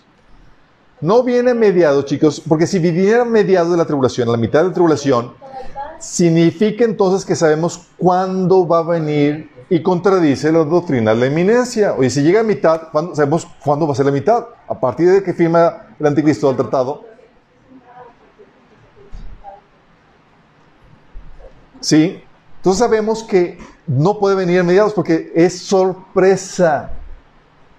Y a partir de que el anticristo firma el tratado, comienza los siete años y sí, sabemos cuándo va a ser la mitad de ese periodo de tiempo. Sí contradeciría la, doctrina de la eminencia, porque dice que nadie sabe el día ni la hora, que va a ser como ladrón en la noche. ¿Vamos? Y por otro lado, no puede ser mediados porque se nos prometió que la iglesia no experimentaría la ira de Dios. Así que tiene que ser antes de que Dios derrame sus juicios. ¿Vamos? Y eso se le prometió a la iglesia fiel. Apocalipsis 3, 10, a la iglesia de Filadelfia dice, por cuanto has guardado la palabra de mi paciencia, yo también te guardaré de la hora de prueba que ha de venir sobre el mundo entero para probar a los que moran en la tierra. ¿Eso va a venir sobre dónde? Sobre el mundo entero. Entonces, si Dios te va a resguardar, tiene que secarte del mundo, porque va a venir sobre el mundo entero. Tiene sentido. Primera Tesalonicenses 5, 9 dice, porque no nos ha puesto Dios para ira, sino para alcanzar salvación por medio de nuestro Señor Jesucristo. Y aquí quiero que entiendan la diferencia entre la ira de Dios y la ira de Satanás. Hay diferencias. ¿Vamos? Ira de Dios, ira de Satanás. La ira de Satanás, chicos, siempre la ha sufrido la iglesia. La ira de Satanás, la fuente de Satanás y el objeto es la iglesia. ¿Vamos? Y así se ha llevado a cabo a manos de judíos, con persecución de judíos contra la iglesia, a manos de los emperadores romanos, a manos del catolicismo, a manos de gobiernos eh, ateos como la Unión Soviética, Cuba, Irán, Corea del Norte, a manos de organizaciones como Freedom from, from, eh, from Religion Foundation, la mafia gay y demás. Y eh, donde se persigue a, a, a los creyentes en Cristo, ¿sí? Así como se ha perseguido a los santos a lo largo de la historia. Se persiguió a los santos del Antiguo Testamento y también se va a perseguir a los santos de la tribulación a manos del anticristo. ¿Vamos? Esa persecución es la ira de Satanás sobre quién? Sobre los justos, sobre el pueblo de Dios. La ira de Dios, chicos, la fuente es Dios y el objeto de su ira son los rebeldes. Son dos cosas diferentes. Ira de Satanás, su fuente es Satanás y el objeto es la iglesia o el pueblo de Dios. La ira de Dios, la fuente es Dios y el objeto son los rebeldes. ¿Vamos? Y lo puedes ver Dios, la ira de Dios, cuando Dios derrama su ira, tú puedes ver el un patrón. Tú ves, tú ves la ira de Dios derramada sobre la humanidad con el diluvio. ¿Se acuerdan? Génesis 6, 8. Génesis 6, perdón. Y ahí en la Biblia dice que previo al derramar su ira sobre la humanidad, ¿qué hizo Dios? Salvó a Noé y a su familia. Dice Génesis 6, 8, pero Noé encontró favor delante del Señor. Entonces, ¿saben que antes de que Dios derrame su ira, salvó a Noé y su familia? Cuando Dios iba a derramar su ira sobre Sodoma y Gomorra. ¿qué hace Dios? Salva a Lot y a su hija, de sus hijas. Este Abraham le dijo a Dios, ¿destruirás también al justo con el impío? Cuando, hablando del juicio. Dice, no. ¿Te acuerdas cuando lo dijo los, lo- los ángeles eh, a, a? Dice, date prisa. En Gé- Génesis 19, 22 dice, date prisa, escápate allá, porque nada podré hacer hasta que hayas llegado allá. O sea, no podían destruir a Sodoma y Gomorra, sino que hasta que estuvieran desguardados. ¿Se acuerdan con Jericó? Dios derrama su ira sobre la ciudad de Jericó. ¿Y a quién salva? Raab y a su familia. Josué eh, 6, 17. Solo se le perdonará la vida a Raab, la prostituta, y a los que se encuentran en su casa. ¿Sí? ¿Se acuerdan? Se derrumbó, todos los murallas, menos la, la muralla de la, sección de la, casa de, de, Raab. ¿Sí? O, ¿se acuerdan? O Jerusalén, a manos de Babilonia, chicos, cuando fue de- deportado, ¿se acuerdan? Fíjate lo que le dice Dios a Jeremías, Jeremías 5.1. Corran por todas las calles de Jerusalén, dice el Señor. Busquen arriba y abajo, busquen por toda la ciudad. Si encuentran aunque sea una sola persona justa y honrada, no destruiré la ciudad. Y todos, vamos a buscar.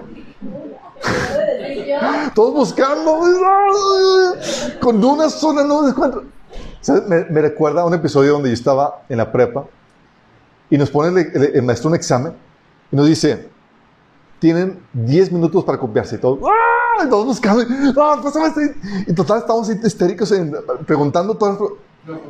Y luego todos sentados viendo, nadie se sabía nada.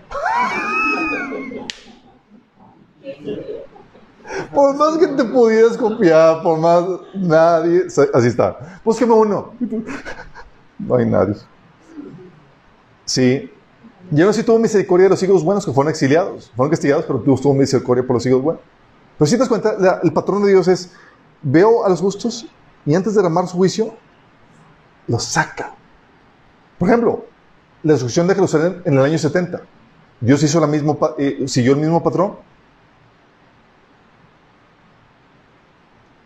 Sí. Dios, Jesús advirtió a los ju- judíos creyentes que vivían en Jeru- en Jerusalén, en Lucas 21, del 20 al 21, dice que cuando vean a Jerusalén rodeada de ejércitos, entonces sabrán que ha llegado el tiempo de su destrucción. Entonces los que estén en Judea huyen a las colinas. Los que estén en Jerusalén deben de salir. Y los que estén en el campo no deben de volver a la ciudad. Y tú dices, Señor, te estás contradiciendo. ¿Cómo vamos a salir de la ciudad cuando está Jerusalén rodeada de ejércitos? Fue rodeado por los ejércitos de Roma. Muere el emperador. El, el- este, general que había rodeado Jerusalén va a ser coronado emperador. Deja de rodear a Jerusalén. Y los judíos creyentes, atent- cuando vieron la señal, huyeron. Murieron más de un millón de judíos. Digo, luego mandó su hijo Tito a que volviera a ro- rodear Jerusalén y destruyera a los judíos. Murieron más de un millón de judíos, pero ningún cristiano, según Eusebio, historiador cristiano. Esos cristianos huyeron a Pella, un historiador cristiano que registró ese, episodio de la historia. ¿Por qué? Porque los cristianos tenían la advertencia de Jesús de que cuando, rodea, cuando fuera rodeado Jerusalén era el tiempo de su destrucción. Cumpliéndose también el mismo episodio.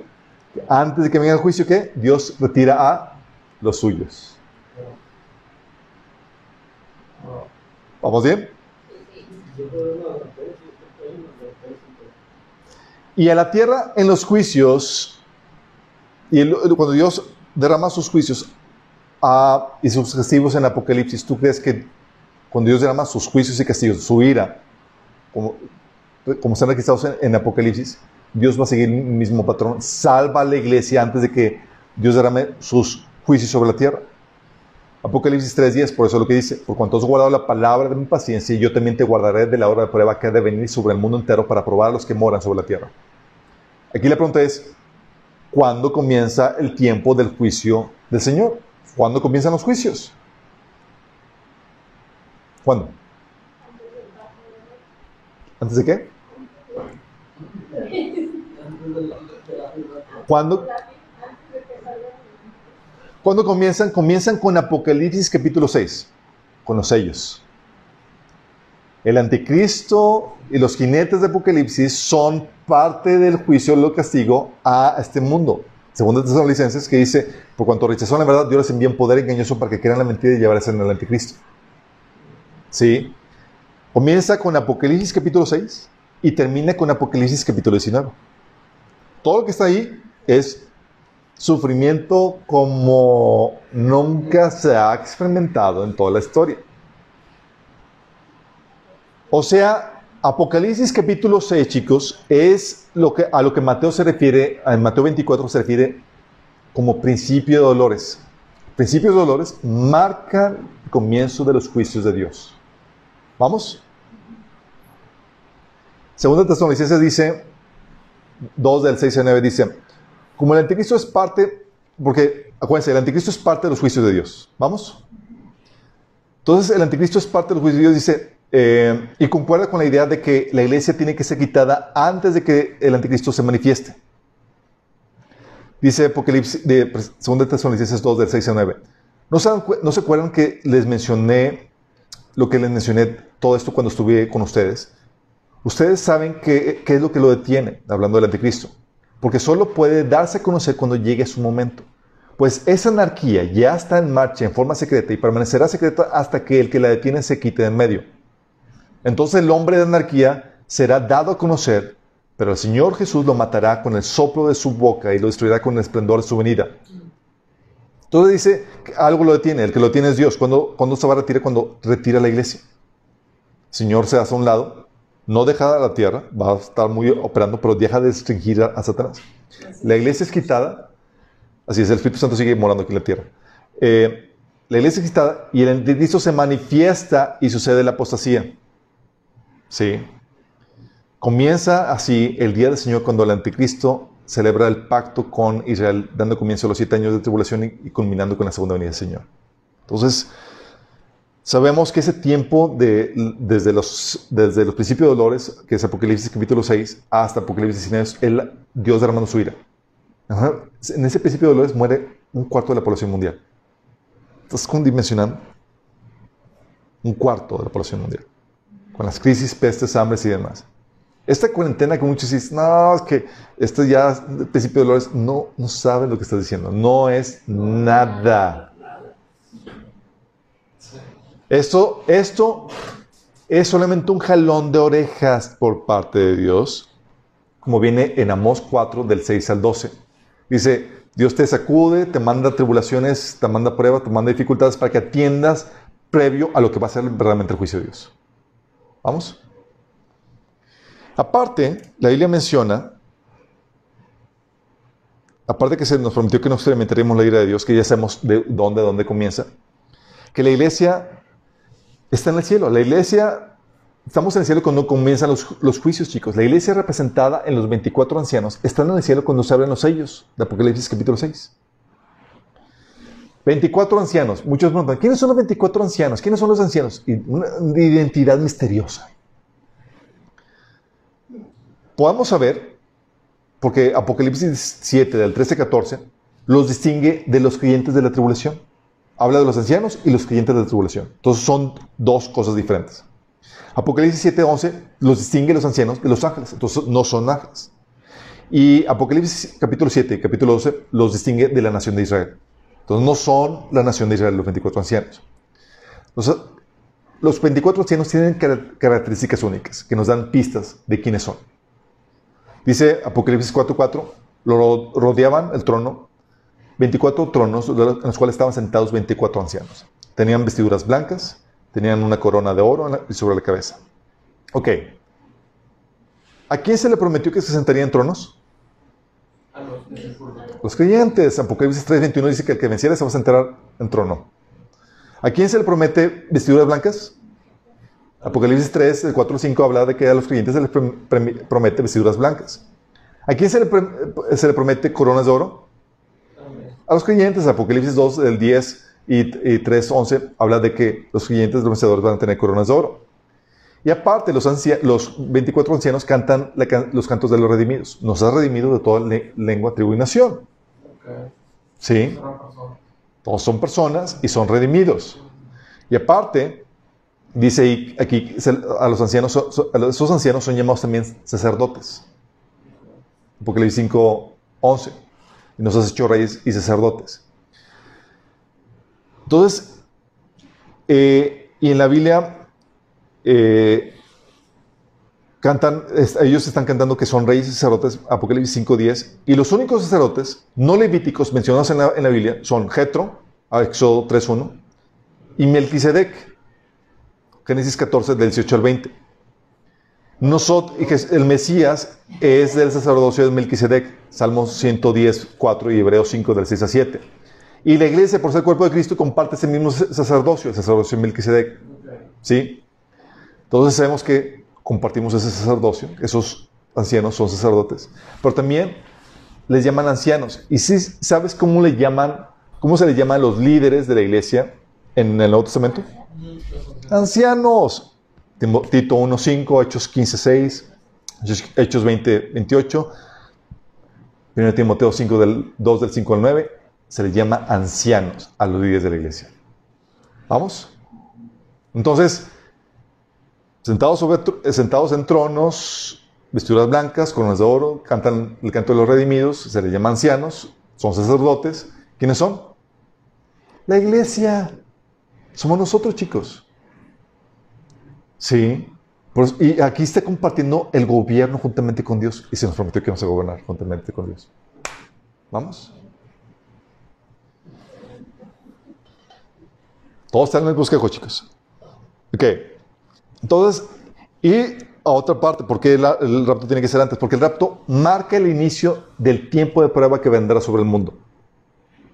Lucas 17, del 26 al 36 dice, como el Hijo del Hombre, cuando el Hijo del Hombre será como los días de Noé. En ese día la gente disfrutaba de banquetes, fiestas, casamientos, hasta el momento en que Noé entró en su barco y llegó el diluvio y los subió todos. ¿Hasta cuándo? Hasta que Noé fue quitado y vino la destrucción la gente vivía su vida normal. ¿Ok? Dice, el mundo será como los días de Lot, cuando las personas se ocupaban de sus quehaceres diarios, comían, bebían, compraban y vendían, cultivaban y edificaban, hasta la mañana en que Lot salió de Sodoma. Entonces llovió del cielo fuego y azufre y destruyó todos. Dice Jesús, sí, será todo como siempre hasta el día que se manifieste el Hijo del Hombre. Entonces va a ser normal, ¿hasta cuándo? Hasta que se manifieste el Hijo del Hombre. Esa manifestación gloriosa es la que estamos esperando nosotros. ¿Qué va a pasar en esta manifestación? Dice, ese día la persona que está en su no baja la casa para empacar. Vamos a ver la señal, la manifestación del Hijo del Hombre, y es, ya dijo el Señor, empaca, vieja. No, no, no, es ahí tus, todas tus cosas están ya resguardadas allá.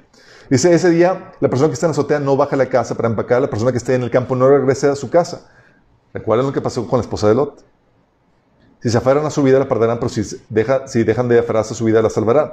Esa noche dos personas estarán durmiendo, una misma, en una misma cama. Una será llevada y la otra dejada. Entonces, en ese día, cuando se manifieste el Hijo del Hombre, uno será llevado, o sea, va a suceder el rapto. Entonces, el rapto es lo que marca el inicio de la debacle. ¿Vamos? Lucas 17, del 26 al 36, habla acerca de eso. O sea, la o sea, días como en el sentido de que no son, no son los días apocalípticos de, eh, que estás viendo. O sea, no están la gente en estado de, de, de histeria por eh, apocalíptica. Ah, primera Tesalonicenses 5, del 1 al 3 dice, ahora bien, hermanos, ustedes necesitan, no necesitan que se les escriba acerca de los tiempos y fechas, porque ya saben que el día del Señor llegará como ladrón en la noche. ¿Vamos? Cuando estén diciendo paz y seguridad, vendrá de improviso sobre ellos la destrucción, como le llega a la mujer encinta los dolores de parto. De, ninguna- manera podrán escapar. Hablando de destrucción, será sorpresa. ¿Sale? Como ladrón en la noche. ¿Qué va a pasar? Se manifiesta la, se manifiesta, eh, la manifestación del Hijo del Hombre y ese sucede el rapto y marca el comienzo de la destrucción. Entonces, el rapto marca el inicio del tiempo de prueba que va a venir sobre el mundo entero, el comienzo de los juicios de Dios. Y aparte, el rapto es el factor sorpresa que te indica que este debe suceder. Si el rapto es el factor sorpresa, te indica que este debe suceder antes que cualquier cosa. Es inminente, no hay un requisito o señal que lo tenga que preceder. Los tiempos de juicio, chicos, van a despertar al mundo a su cruda realidad. O sea, yo cuando veo así como que, oye, está muriendo la, una cuarta parte de la población, es- ya sabes que están- estás en el apocalipsis. Sí. Si aparece el anticristo o los juicios anunciados, no a ser sorpresa. Oye, apareció tal cual un, goberna- un gobierno mundial, tal cual como dice la Biblia. Pues ya qué sorpresa, pues ya sabes que ya el Señor está a la vuelta de la esquina. Si, si ves que los juicios, tal como viene la Biblia, empiezan a manifestarse, pues ya qué sorpresa. No, el rapto es, es el factor sorpresa. Como lo leímos en el pasaje de Lucas 17, del 26 al 36. Lo enseña. La gente estaba viviendo sus vidas normales hasta que, de forma sorpresiva, los justos son tomados y entonces llega la destrucción sobre ellos. ¿Vamos? Pero también lo puedes ver con Pablo. Si él esperaba ser raptado en su tiempo, porque él esperaba, él consideraba que iba a ser llevado, y muchos teólogos dicen, uh, se equivocó Pablo. No, no se equivocó. Como, él sabía que era inminente decir que no había ningún requisito que lo tenía que preceder el rapto, él sabía que podía llegar en su tiempo. Entonces, él, como él esperaba, estaba correcto. Y esa es la actitud que todos debemos tener. No es como que, ah, se equivocó Pablo, entonces ya no lo esperas. No, no, no. Es inminente, puede venir en cualquier tiempo. Entonces, confirmamos con la expectativa, Pablo, que el rapto precede cualquier señal, al menos que tú digas es que Pablo no tenía ni la menor idea de cuándo iba a suceder. ¿Tú cuál le vas? ¿O Pablo sabía mucho o Pablo no sabía? Pero sabía. De hecho, se nos enseña, Pablo nos enseña a esperarlo a, a él, a Jesús, no a un evento. No que, ah, chicos, esperen al anticristo porque tiene que llegar primero. No, nos enseña a esperar a Jesús, a Él, no a otro evento. Filipenses 3:20. Mas Nuestra, ciudadanía está en los cielos, de donde también esperamos al Salvador, el Señor Jesucristo. Esperamos a, a Él. Se nos enseña a esperar a Él, no al anticristo, no a los juicios, no a nada más. Romanos 13:11. Hagan todo esto conscientes del tiempo que vivimos, de que ya es hora de que despertemos del sueño, porque nuestra salvación está más cerca de nosotros ahora que cuando iniciamos o ah, cuando inicialmente creímos. Estamos esperando el cumplimiento de nuestra redención cuando Jesús llega por nosotros. Filipenses 3:20, ya se lo leí. Ah,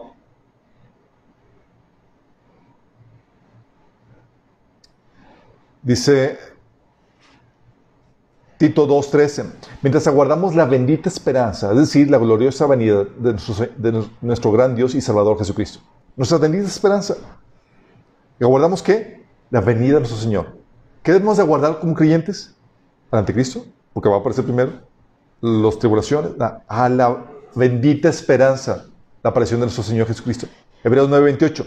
Cristo vendrá otra vez no para ocuparse de nuestros pecados, sino para traer salvación a todos los que esperan con anhelo su venida. ¿Qué esperamos? Su venida. Primera Tesalonicenses 1.10 dice, también comentan, cómo ustedes esperan con ansias la venida desde el cielo del Hijo de Dios, Jesús, a quien Dios levantó de los muertos. Fíjate, es una iglesia que esperaba con ansias la venida del Señor.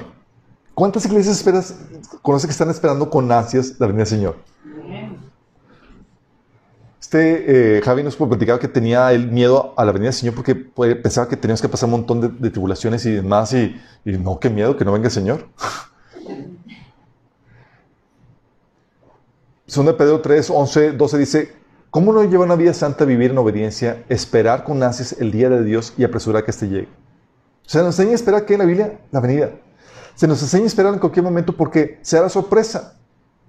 El Señor dice, así que ustedes también deben estar alerta porque no saben qué día vendrá su Señor. Entiendan lo siguiente, si el dueño de una casa supiera exactamente a qué hora viene un ladrón, se mantendría alerta y no dejaría que asaltar a su casa. Ustedes también deben estar preparados todo el tiempo, porque el Hijo del Hombre vendrá cuando menos lo esperen. Fíjate la instrucción, debes esperar qué? Todo el tiempo. Si se te ordena esperar todo el tiempo es porque puede venir en cualquier momento. Regla, lo esperas todo el tiempo porque puede venir en cualquier momento. Y Jesús nos está diciendo, bueno, haz como que me esperas, porque la verdad es que no voy a venir sino hasta que aparezcan todas estas señales. No, es una instrucción clara. ¿Sí?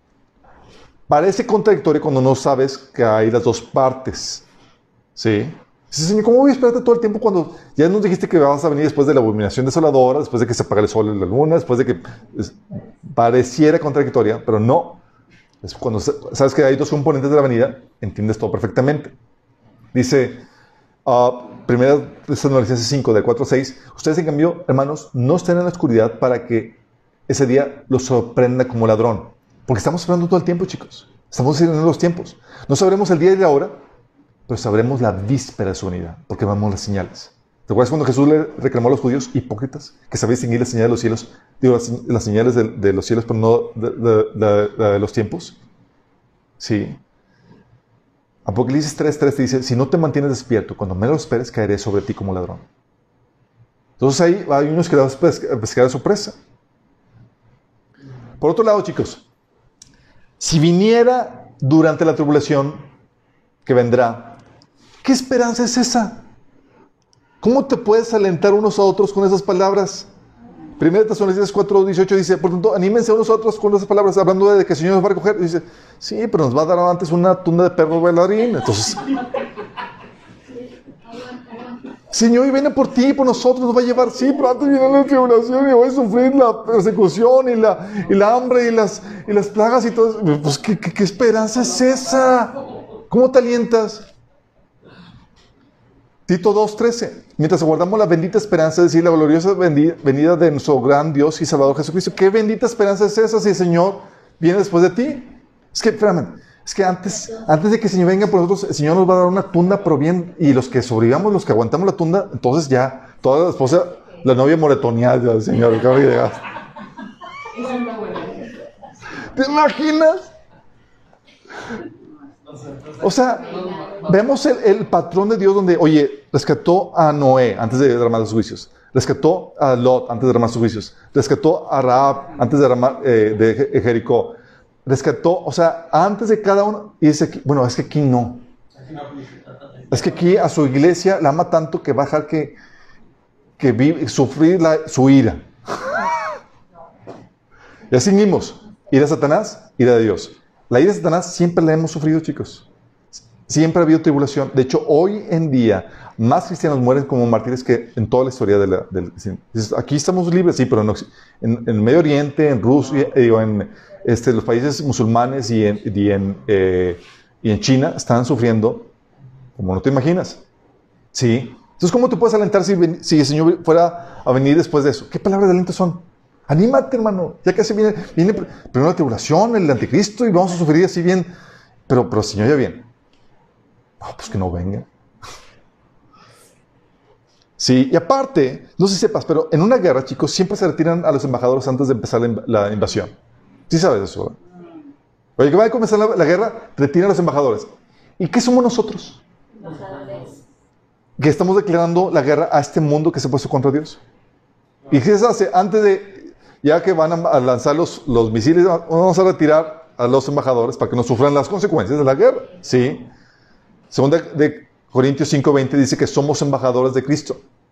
Que ahorita estamos en el plan de la embajada. Entonces, antes de que comience la guerra, chicos, acuérdense que el evangelio es una amenaza de guerra. Arrepentidos porque el reino de Dios ha acercado. Venimos con toda la caballería. Date por vencido, ríndete. Sí, porque vamos, venimos con todo. Sí, ya, que, ya cuando veas que desaparecemos, ponte a temblar. ¿Sí? Y aparte, Jesús afirmó que podrías escapar de ese tipo de prueba. Lo dijo, dijo Lucas 21, 36. Velad pues en todo tiempo orando que seáis tenidos por dignos de escapar de todas esas cosas que vendrán y de estar de pie delante del Hijo del Hombre. O sea, se puede escapar, chicos. Y la única forma de escapar de lo que está por venir, porque es una crisis, son crisis y, plagas que van a venir sobre todo el mundo entero, la única forma es saliendo del mundo entero. ¿Qué? Lucas 21, 36. También nos enseña que no es un tiempo de prueba local, porque hay gente, no, es que va a haber partes donde van a estar bien y otras no, y así. No, no, no. Dice Apocalipsis 3.10 que es un tiempo de prueba que va a venir sobre el mundo entero. No son tiempos de crisis locales, chicos. Crisis locales siempre ha habido. Hay gente que dice, no, es que ya, le llegó el apocalipsis a los de Venezuela. Y dice, sí, no, no, no. Apocalipsis bien es, es dimensión global y matona, chicos. En, el sentido literal de la palabra. Sí, entonces en Apocalipsis 3.10 se nos promete que si somos fieles a su palabra, escaparíamos de esa hora de prueba. Y aparte, si la iglesia es, es el paréntesis en el trato de Dios con Israel, ese paréntesis debe cerrarse antes de que vuelva Dios a enfocarse con el pueblo de Israel. Se abre el paréntesis en el trato de Israel cuando rechaza al, Mesías, ¿se acuerdan? Vimos la de la lección pasada, Daniel 9:26. Y Dios no tratará con Israel sino hasta que se haya terminado de formar su iglesia, lo que dice que se haya completado el número de gentiles que aceptarán a Cristo. Romanos 11:25. Se completa y volvemos a dónde? A Israel. Queda y vuelve a contar, vuelve la agenda de Dios los, siete, los 70, con lo último que faltaba de los siete años. Terminando el paréntesis, Dios vuelve a ese trato con el pueblo de Israel. Entonces tiene que haberse cerrado el paréntesis. Lo mismo se ve en Apocalipsis 12. Al terminar, ves ahí la señal de la mujer que está embarazada, la mujer es Israel, está embarazada de qué? De la iglesia del cuerpo de Cristo, de, Cristo, Jesús y la iglesia, que somos el cuerpo de Cristo. Al terminar de nacer el cuerpo de Cristo, este es raptado a la presencia de Dios para ponerlo a salvo del dragón.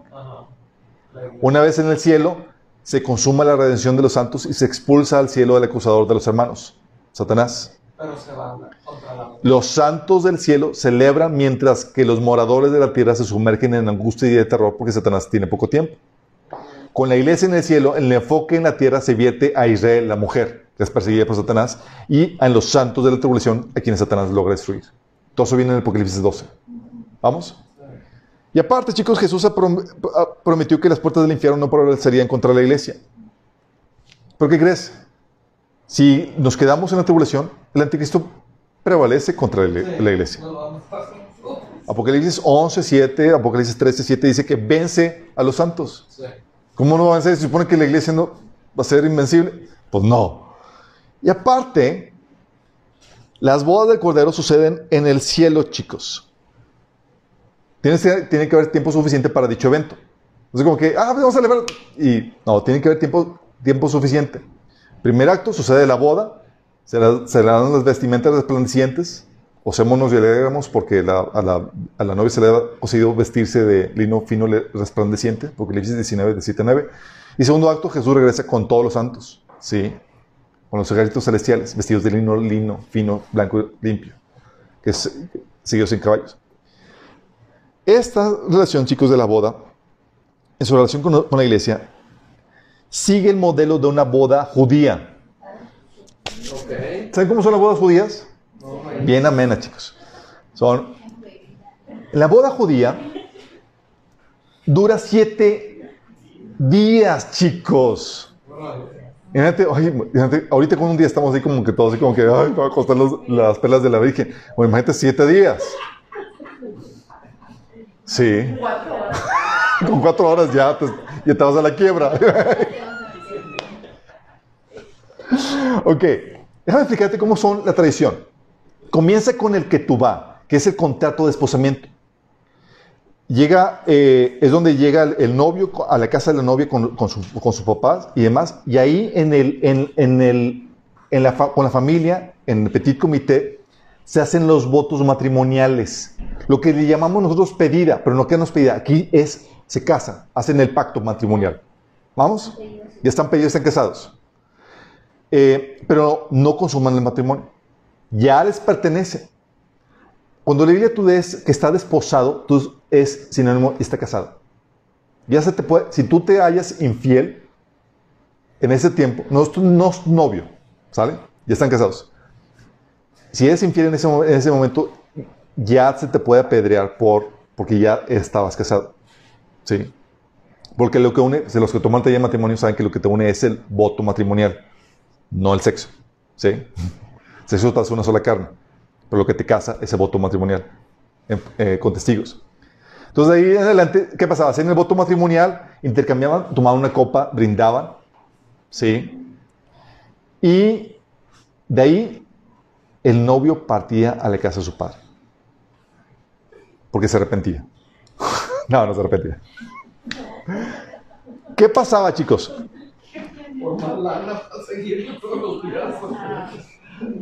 Partía a la casa de su padre porque, aunque les parezca a las mujeres disparatado, la mujer iba a vivir a, la- a una eh, cerca de la casa de sus suegros.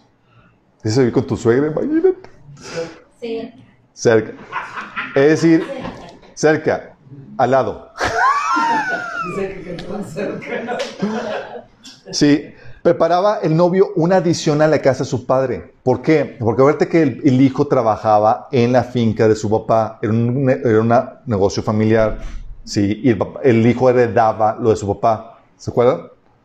Entonces preparaba una adición en su casa y ella, mientras que el, el novio ya casado eh, se iba a preparar la, nueva adición en su casa para donde él y, su esposa y ella vivir, ella esperaba eh, su regreso que iba a ser sorpresa. No sabía cuándo iba a regresar.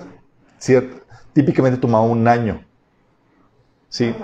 Se iba aproximadamente un año para regresar. Y cuando regresaba, regresaba de forma sorpresa. Usualmente era de, de noche, a la medianoche venía el novio con, con, con montón de amigos, haciendo alga- alga- algarabía, con sonido y demás, con, así. Y venía por la, Venían con antorchas, acompañaban al novio hasta la casa de la novia y el grito del novio avisaba la llegada a la novia. Ella no sabía cuándo, entonces la novia siempre estaba en espera de que puede ser hoy, estaba así con la angustia de, con la cosita de que puede llegar ya mi esposo ya para llevarme a, a con él. Sí. Todas, qué grueso. Y entonces ya lo que pasaba era que eh, lo escoltaban a, a la, a, a la UPA, a las, las damas, las damas de honor, eh, a- y eh, que era la boda. Ya, llegó- ya venían y se- empezaba la celebración, que eran siete días. Ah, al comienzo de los siete días, consumaban el matrimonio, las- tenían relaciones sexuales. Sí, los novios entraban solos al, al- al cuarto, mientras que toda la familia se esperaban afuera. Ay, no, qué nervio. No, también se calma. Qué extraño. Entonces consumen el matrimonio, luego sale el novio anunciando la consumación del matrimonio y comienza la celebración que duraba siete días. Yo no sabía, chicos, pero en, en India, todo sigue esto. Estaba yo en Harvard cuando me hice eh, estudiando, ahí había varios estudiantes extranjeros y estaba la- una chica diciendo estaba estresada porque tenía que ir a la boda y tenía exámenes y demás. Y yo, pues vas y vienes y que son siete días. Yo, siete días que tú vas a una boda así. Y empezó a platicarme cómo era. Y después me enteré cómo era la boda judía. Y dije, ¿están celebrando un mismo patrón? Y me platicó de eso, que entraron los novios a un cuarto y todas las familias afuera en la planta baja esperando que... eh, y, era- y comía- y imagínate la cosa. imagínate. ¿Qué crees que hizo Jesús? Siguió el mismo patrón. Primero celebró el desposamiento con la Santa Cena. Este es el pacto. Sí, en ese, en ese, así como el novio celebraba, hacía los votos matrimoniales, lo hacía el pacto, y intercambiaba regalos, daba regalos a la novia, pagaba la dote y demás. Así Jesús daba el precio por la novia. Sí, y hacía el pacto matrimonial. Tú y yo no somos la novia, en el sentido de que, de que somos, estamos noviando, en el sentido, sino en el sentido oriental. Estamos casados. ¿Vamos? Tú ya le debes fidelidad al esposo. ¿Vamos? Y ahorita, ¿qué hizo Jesús? ¿Se acuerdan cuando Jesús dijo en, Juan 14? En la casa de mi Padre hay mucho espacio. Voy a prepararles un lugar para ustedes. Igual que el novio con la novia. Y entonces voy a venir por ustedes para que estén conmigo. ¿Vas a entender la misma cosa? Siguiendo el mismo patrón. Llega el novio de sorpresa por la novia para llevarlo con él. Vamos, el factor sorpresa. Y son siete días de celebración. Curiosamente partimos y comienzan siete días, los siete años de tribulación. Para luego regresar. Sí. ¿Vamos entendiendo, chicos? Entonces, debido a esto, mm, ok, ok, ¿dónde está? Aquí está. Entonces, debido a esto, ¿el rapto cuándo lo colocamos? Antes. El rapto, sorpresa, se quitan los embajadores y comienza el bombardeo, chicos. Principio de dolores. Se manifiesta el anticristo que es parte de los juicios de Dios. Se firma el tratado. Siete años de tribulación, se, viola el pacto de la mitad, comienza la gran tribulación, se pone la abominación desoladora, que es la imagen del, anticristo, que manda a matar a todo el que no lo adore. Y al final se convierte el pueblo de Israel, clama al Señor y rezamos nosotros, juntamente con Cristo, al rescate, a salvar al día, chicos. El anticristo está esperándonos. El anticristo, derrotamos al anticristo, Satanás es derrotado, eh, encadenado por mil años. Juzgamos a los sobrevivientes. Comienza el milenio, la última rebelión, luego la última resurrección para el juicio ante trono blanco y nos mudamos de tierra, donde va a estar la nueva ciudad. Con eso tenemos ya el panorama completo. Ok, es importante esto porque vamos a ver paso por paso los detalles de todo este calendario. ¿Vamos? Entonces, ¿qué vamos? Yo que salgas aquí con expectativa. Si antes no, no, no, esperabas al Señor porque decías, no, todavía falta que se evangelice a toda la tierra para que el Señor venga, todavía falta que venga el gran avivamiento, todavía falta que... No, no, no, no, no. Igual que Pablo, ahora sabes que lo puedes esperar ya, puede venir hoy mismo en la noche. Y si tienes esperanza, dice la Biblia, que te vas a santificar. Porque no quiere decir que te pesque el Señor con manos en la masa. ¿Sale? Oramos. Amado Padre Celestial, damos gracias, Señor porque tu palabra nos revela, nos enseña, Señor, cuándo van a suceder estas cosas, Señor. Y nos da esta expectativa hermosa, Señor, de que vamos a escapar del tiempo de ira tuyo, Señor. Porque tú nos, nos has destinado para ira, sino para salvación, Señor. Gracias, bendito Padre, porque sabemos que somos tu novia, Señor Jesús, y que vas a venir por nosotros para estar contigo para siempre, Señor. Porque has preparado lugar para nosotros en esa gran ciudad de la Nueva Jerusalén, Señor. Te pedimos, Señor, que nos ayudes a vivir expectantes de esa venida, Señor. Expectantes y preparándonos. Como esa novia que se preparaba para su novio, Señor, nosotros preparándonos, embelleciéndonos, volviéndonos mejor para ti, Señor, por la obra de tu Espíritu Santo y tu palabra en nuestros corazones. Ayúdanos, Señor, a estar listos para recibirte como te lo mereces, oh gran Rey. En tu nombre, Jesús. Amén.